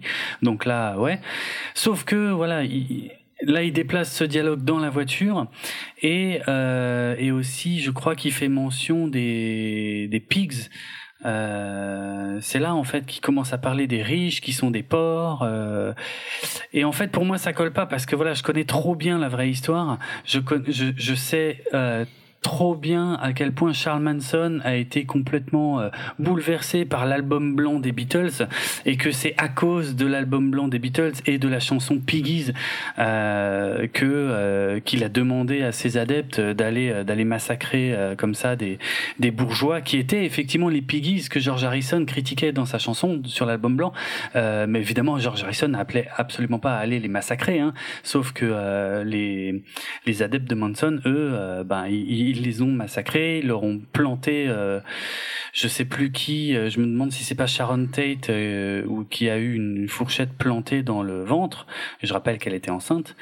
Euh, euh, je sais pas si je, ouais, tout, je- bon, je crois que tout le monde connaît pas forcément l'histoire de Charles Manson, mais je, je vais pas tout résumer là. Mais en gros, Charles Manson était un taré. Ça, je pense que c'est une notoriété publique euh, qui, euh, euh, en gros, qui, euh, qui était persuadé qu'une guerre raciale était imminente en fait entre les Noirs et les Blancs, et que le but en fait de sa secte, c'était de mettre des Blancs à l'abri, euh, qui seraient plus ou moins les seuls survivants de cette immense guerre raciale euh, qui euh, où, où les Noirs euh, prendraient le pouvoir euh, dans le monde, mais les Noirs étant inférieurs, selon Charles Manson, ils seraient une fois qu'ils seraient qu'ils auraient vaincu les Blancs, et ben les Noirs seraient perdus et donc Manson s'imaginait que les Noirs feraient appel à lui et à la Manson Family pour pour être dirigés en fait. C'est quand même sacrément tordu. Hein. Euh, Un petit peu. ah ouais, un petit peu. Euh, attends, les, les, les noirs sont censés exterminer les blancs pour ensuite se rendre compte qu'ils ne peuvent pas gouverner le monde et faire donc appel Sans les à- blancs. Voilà, sans les blancs et donc faire appel à la euh, Manson Family qui sont les seuls blancs survivants euh, pour les diriger. Et, et, tous- et toutes ces conneries-là, euh, euh, Charles Manson, en fait, a cru les comprendre dans l'album blanc des Beatles. En fait, c'est un album qui a changé sa vie, qui a changé sa perception du monde. Et il était persuadé que les Beatles étaient euh, littéralement quatre anges qui, qui, qui sont venus lui annoncer l'apocalypse et qui sont venus lui dire qu'il devait, lui, euh, déclencher cet apocalypse. Euh, donc, euh, l'apocalypse étant cette fameuse guerre raciale qu'il appelait Helter Skelter, du nom d'une des chansons qui figure sur l'album blanc. Euh, euh, qui est en vérité juste l'histoire d'un toboggan. Hein, euh, donc c'est une chanson écrite par Paul McCartney, mais que euh, Charles Manson a complètement pris euh, de traviole en étant persuadé que quand on explique que on va tout en bas et puis on remonte tout en haut, ben en fait c'est l'histoire justement des Noirs qui sont qui sont tout en bas de la société, qui vont tout faire pour remonter tout en haut. Enfin, il, a, il est vraiment parti très loin. Donc voilà, là je pourrais faire un podcast quasi complet pour expliquer comment comment Charles Manson a perçu l'album blanc des Beatles. Mais euh, voilà, le problème c'est que c'est ça, c'est que je, connais cette histoire et quand je vois que là ils sont dans la voiture et qu'ils disent oui, euh, enfin, en fait ils font pas du tout mention euh, des Beatles et que euh, ils utilisent en fait des éléments des chansons des Beatles mais dans un dialogue qui ne mentionne pas du tout les Beatles. Là, je décroche en fait. C'est con, hein, mais euh, Ok. Mais pourquoi? Enfin, je sais pas. mais parce que parce que Il n'y a pas Manson dans la scène. hein? Je, bah justement, c'est ça en fait le problème, c'est que euh, c'est précisément ce qui me pose problème. Parce que toutes ces histoires euh, de Helter Skelter, de Piggies euh, et je ne sais quoi d'autre que que Manson a été pioché dans l'album blanc, c'est lui après qui a été réinculqué ça euh, aux membres de la famille euh, jusqu'au point de, de de les convaincre que pour déclencher les Helter Skelter, pour déclencher la grande guerre raciale, il fallait aller euh, tuer des blancs très riches et très connus et très innocents et de la manière la plus atroce possible euh, pour qu'on soupçonne des noirs parce qu'on ne pourrait soupçonner que des noirs selon Manson hein, euh, d'un meurtre aussi monstrueux. Euh, donc tout ça c'est un plan complètement échafaudé par Manson et en fait ça c'est pas du tout présent dans le film. Dans le film en fait on on sait enfin on- nous on sait pourquoi ils sont là tu vois mais euh, Mais ils le disent. Hein. Ouais, ils le disent, mais, mais je trouve qu'ils ils reprennent- ils prennent beaucoup d'autonomie. En fait, ils, ils décident finalement d'aller tuer euh, quelqu'un d'autre, ce qui n'a pas de sens. Encore une fois, parce que euh, Tex, euh, le leader là des, des, des tueurs, euh, connaissait très bien la maison dans laquelle vivait Sharon Tate, et c'est pour ça qu'ils se sont attaqués à cette maison. Donc, je peux pas croire une seconde qu'ils changent d'avis au dernier moment, qu'ils disent tiens, on va s'attaquer à une autre maison. Euh, je peux pas croire que, enfin, tout ça ne fonctionne pas pour moi parce que je connais trop bien la vraie histoire en fait. Il y a, c'est trop différent en fait. Euh, je suis plus dérangé par ça, bizarrement, que par euh, que par toute la scène complètement loufoque qui va suivre en fait. Ok. Non, moi ça me dérange pas. Ouais. Mais peut-être parce que. Je, ouais, ça, me- je sais pas. Ok. Là, en fait, le truc qui te dérange le plus, je pense, le, enfin, ton argument le plus juste pour moi, c'est le fait qu'il connaît pas la maison et que donc changer de plan Mm. à la dernière minute sans l'accord de Charles Ouais. N'a pas trop de sens. Ça n'a pas de sens. C'est vraiment euh, des gens qui étaient complètement euh, obnubilés par la parole de Charles Manson et, euh, et qui ne prenaient à ce stade plus de décisions, on va dire, euh, à titre personnel. Or, tout le dialogue qu'on voit dans la voiture, on les voit finalement euh, prendre des décisions. C'est eux qui décident euh, complètement de ce qu'ils vont faire et de pourquoi ils vont le faire. Et là, pour moi, ça fonctionne plus. Je décroche complètement. Ok. Non, moi ça me dérange pas. Je trouve ça marrant que ça change un peu de l'histoire vraie en fait. Mais euh, Ben c'est sûr que pendant tout le film, moi, je me posais la question où Tarantino veut en venir, et j'espère, parce que euh, attention, je, sais euh, que Tarantino est quand même connu pour la violence qui peut venir de nulle part dans ses films et qui peut se déchaîner de façon assez impressionnante. Et franchement, à ce stade du film, moi, j'en étais à me dire. Euh, Quand? ben, non seulement quand, mais, mais j'espère qu'on va pas les voir massacrer euh, Sharon Tate et ses amis. Je- J'en étais au point de me dire, je veux pas voir ça. Je ne veux pas. Tu vois C'est con, hein Enfin, c'est con. Non, d'ailleurs, je veux pas voir ça. Je voudrais pas parce que c'est c'est c'est c'est immonde ce qu'ils ont fait euh, à ces gens et à Sharon Tate et et euh, enfin c'est absolument incroyable le, niveau de violence qui a été atteint dans ces meurtres. Donc euh, là, j'étais un peu, tu vois, euh, j'étais vraiment sur la défensive à ce stade du film, en train de me dire non, euh, non, j'espère qu'il va pas qu'il va pas partir là-dedans quoi. Je m'attendais pas à ce qu'il ce qu'il a vraiment fait. Et au final, bon, la déchaînement de violence, il y en a. En, en plus, Mhm. il continue de mélanger, hein, il continue de mélanger la réalité parce que je crois quand Tex rentre dans la maison, le truc qu'il dit à Cliff Booth, euh, il lui dit un truc, je connais plus la phrase exacte, mais je crois que c'est un. I am the. Je suis, ouais, je suis le diable et je suis venu. I am the devils and I came here to do the devil's Voilà, work. c'est ça. comme Je ça. suis le diable et, Et c'est une vraie Ouais, phrase. c'est une vraie phrase. C'est la vraie phrase qu'il a prononcée quand il est rentré dans la maison de Sharon Tate, dans la vraie histoire. Mais euh, là, il dit, euh, ouais, je suis le diable et je suis venu faire le travail du diable. Il le dit à Cliff Booth. Bon, euh, sur le coup, je suis surpris. Je me dis, tiens, ah, ok, c'était c'était là que Tarantino voulait en venir, parce qu'en gros, c'est ça. Hein Mhm. aussi que, que je me demande depuis je sais pas combien de temps. C'est où il voulait en venir, où il voulait en venir. Bon, bah c'est c'est là. C'est euh, on va faire ça, mais dans l'autre maison. D'accord. Mais je dirais plutôt, si tu veux vraiment où il veut en venir, c'est la carrière de euh, Rick Dalton euh, va reprendre après. Ben c'est ça en fait qui est super bizarre comme conclusion, qui fait que j'ai pas compris la fin de ce film.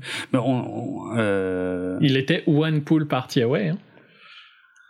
Ouais, c'est ça. Il lui, il manquait pas grand chose pour que sa carrière soit relancée. Et puis euh, Voilà, ça a été euh, une petite intervention des Manson. les ouais, c'est ça, la Manson Family qui se fait défoncer par. C'est trop kiffant. par par. Ouais, c'est, mais en fait, ouais, ben c'est kiffant. En fait, je sais pas.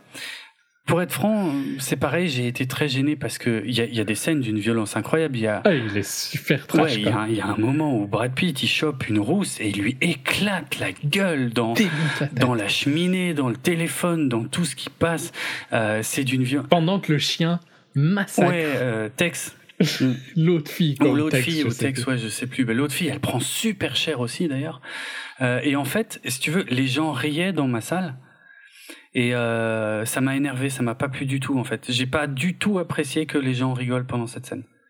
Parce que je, ne, je ne peux pas me défaire des véritables meurtres qui ont eu lieu en fait, et je, et je n'arrive pas à voir dans cette scène un exutoire, si tu veux, euh, de euh, bah, des, des, des véritables meurtres quoi. J'arrive pas. Mhm. Fran- Franchement, ça passe pas.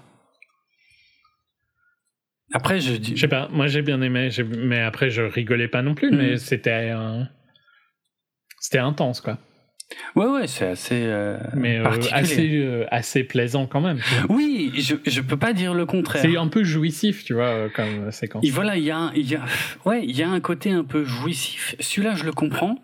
Mais les gens qui étaient morts de rire, moi, c'est pas passé du tout, quoi. Je, vraiment, je, je me demandais si, s'ils comprenaient ce qui, Parce ce que Tex, il est insupportable depuis le début. Il est super Ouais, ouais, c'est arrogant. Il, euh, avec son I'm the devil's and I came here to do devil's work. Mm.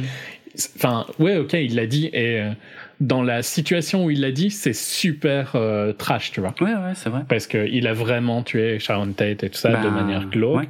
Mais l'a dit comme ça, quand tu sais qu'il va se faire défoncer la gueule, Mm. c'est marrant. Parce que c'est ultra débile comme phrase, tu vois. Faut être super arrogant pour Ah, mais sortir on ça. est d'accord, mais bon, ils avaient le cerveau lavé par, euh, par ouais, Manson. ouais. hein. Bah ouais. Mais euh, c'est en fait cette phrase change de ton quand tu sais qu'il va se faire défoncer. Ouais, ouais, je comprends ce que tu veux dire. Enfin, Et donc euh, euh, c'est assez jouissif. Et après il est super violent avec les filles, c'est clair, mais Mm. euh, elle était insupportable. hein. Enfin c'est toujours c'est toujours c'est squeak c'est squeaky. hein. Non, non, c'est pas du tout Squeaky dans cette scène. Euh, non, Ah, non, ok. c'est pas les mêmes filles. Euh, Parce qu'elle ressemble un peu, je trouve. Mais elle est plus, elle a l'air plus moche. Non, il y en a une qui. euh, D'ailleurs, je crois qu'il y a un lien aussi avec les Beatles parce que je crois qu'il y en a une qui euh, qu'ils appellent Sadie, euh, qui doit être une référence à Sadie. Sexy Sadie, qui est aussi une chanson du de l'album blanc des Beatles. Et les autres, je sais plus. Et l'autre, je sais plus. Non, non, mais c'est pas du tout, c'est plus du tout Squeaky, Ok, bien sûr. ok. Mais enfin, elles sont assez euh, désagréables toutes Ah les oui, deux. oui, quoi. clairement, clairement. Donc, euh, Ouais, c'est c'est marrant de les voir. euh, bah, quand, quand il. euh, la scène dans la piscine. quand il ressort avec son lance-flamme. c'est Ouais, juste, ouais, c'est c'est pas mal. Mais je j'ai quand même beaucoup de mal à digérer cette scène. Je je peux pas.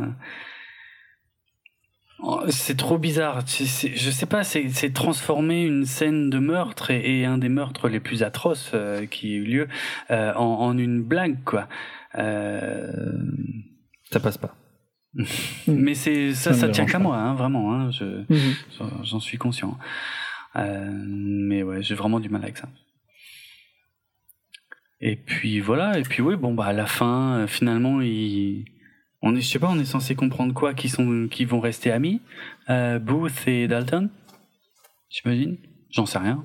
Ouais, Oui, je pense, hein. oui. Et puis surtout. Bah, de toute façon, euh, Dalton va redevenir connu, donc. euh, Mm, mm. Oui, oui, c'est ça. Et puis en fait, euh, les voisins, euh, Jay Sebring euh, s'intéresse à ce qui s'est passé. Il discute un peu avec euh, Dalton, et puis on entend euh, Sharon Tate euh, qui l'interpelle via l'interphone et qui le fait rentrer. Et, et oui, on comprend bien que ça va complètement relancer la la carrière de, de Rick Dalton euh, grâce à Sharon Tate, puisque hum, puisque c'est globalement le vœu qu'il avait émis au début du film, quoi.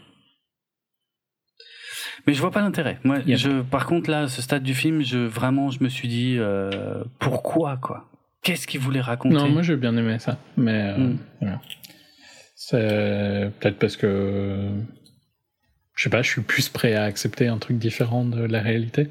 Ben, en fait, euh, ça dépend. Ça dépend de ce qu'on change par rapport à la réalité. C'est-à-dire, euh, tuer Hitler à la fin d'Inglorious Bastards, franchement, c'était excellent. Et là, là, je comprends l'exutoire, tu vois. Là, c'est complètement faux, on est d'accord. Mais ça fait plaisir, ça fait plaisir de se dire, ouais, ok, on prend la liberté de massacrer Hitler et ça fait du bien. Ok. Euh, mais ici, j'arrive pas à me dire la même chose. J'arrive pas à me dire ça fait du bien de voir les meurtriers de, de, de Sharon Tate euh, en prendre plein la gueule. Ça me non. Je... Et puis et puis drôle, ça l'est encore moins. tu vois. Vraiment, ça marche pas du tout pour moi. Ok, ça m'a pas dérangé, donc. Ok. Mais euh, ouais, bah, euh, bah, on on est à la fin, hein, donc il y a juste euh, le, une Il y a une scène post-générique, ouais. Ouais, le tournage de la de la publicité des cigarettes Red Apple, donc les les cigarettes euh, euh, inventées par Tarantino pour ses films. Euh, et en fait, quand tu le sais pas, enfin ouais, le problème c'est qu'on tu peux pas la voir venir hein, cette scène, mais euh, pendant tout le reste du film, en fait, Rick Dalton fume d'autres marques. Une autre marque, en Mhm. tout cas, de cigarettes. Et effectivement, là, dès que le tournage est terminé, il jette la clope, il dit un truc genre, genre ah, c'est dégueulasse. C'est dégueulasse. Ouais, ça, ça m'a. Alors qu'il vient de dire, c'est. Bah oui, il vient de faire la pub, ouais. Ouais, ouais, mais pas juste la pub. Il, il, euh, il dit que c'est les celles qui ont le meilleur Ah goût bah et oui, tout ça. oui, oui. C'était très classique après. Hein, euh, c'est aussi quelque part. Les pubs de cigarettes, il y en avait dans I Love Lucy, euh, il y en avait dans tout, quoi. Ah ouais, c'était. euh, Bah, il y avait même des des personnages de dessins animés qui qui qui, pouvaient faire euh, des, des des publicités de cigarettes. Enfin, c'est vraiment aussi d'un autre âge. Ça, c'est pour le coup, ça c'est ultra daté, quoi. Euh, Ouais, c'est marrant d'avoir fait. En fait, encore une fois, c'est une double référence, quoi. Une référence à euh, une époque qui n'existe vraiment plus pour le coup, et puis en plus euh, Tarantino qui s'auto-référence avec sa propre marque. Et, et la voix du réalisateur qu'on entend dans cette euh, scène, c'est la voix de Tarantino lui-même d'ailleurs. Mm. Voilà. Alors maintenant, la question qu'est-ce qu'on a oublié? Plein de Oh, trucs. hein. Sûrement. On a oublié de déjà des tonnes de références. Ouais, hein, a c'est sûr. Tellement plus. euh. Mais en fait, elles sont. Bon, déjà, elles seraient pas, un- elles seraient impossibles à toutes lister. On passerait Ouais, trois heures. ouais. Mais euh,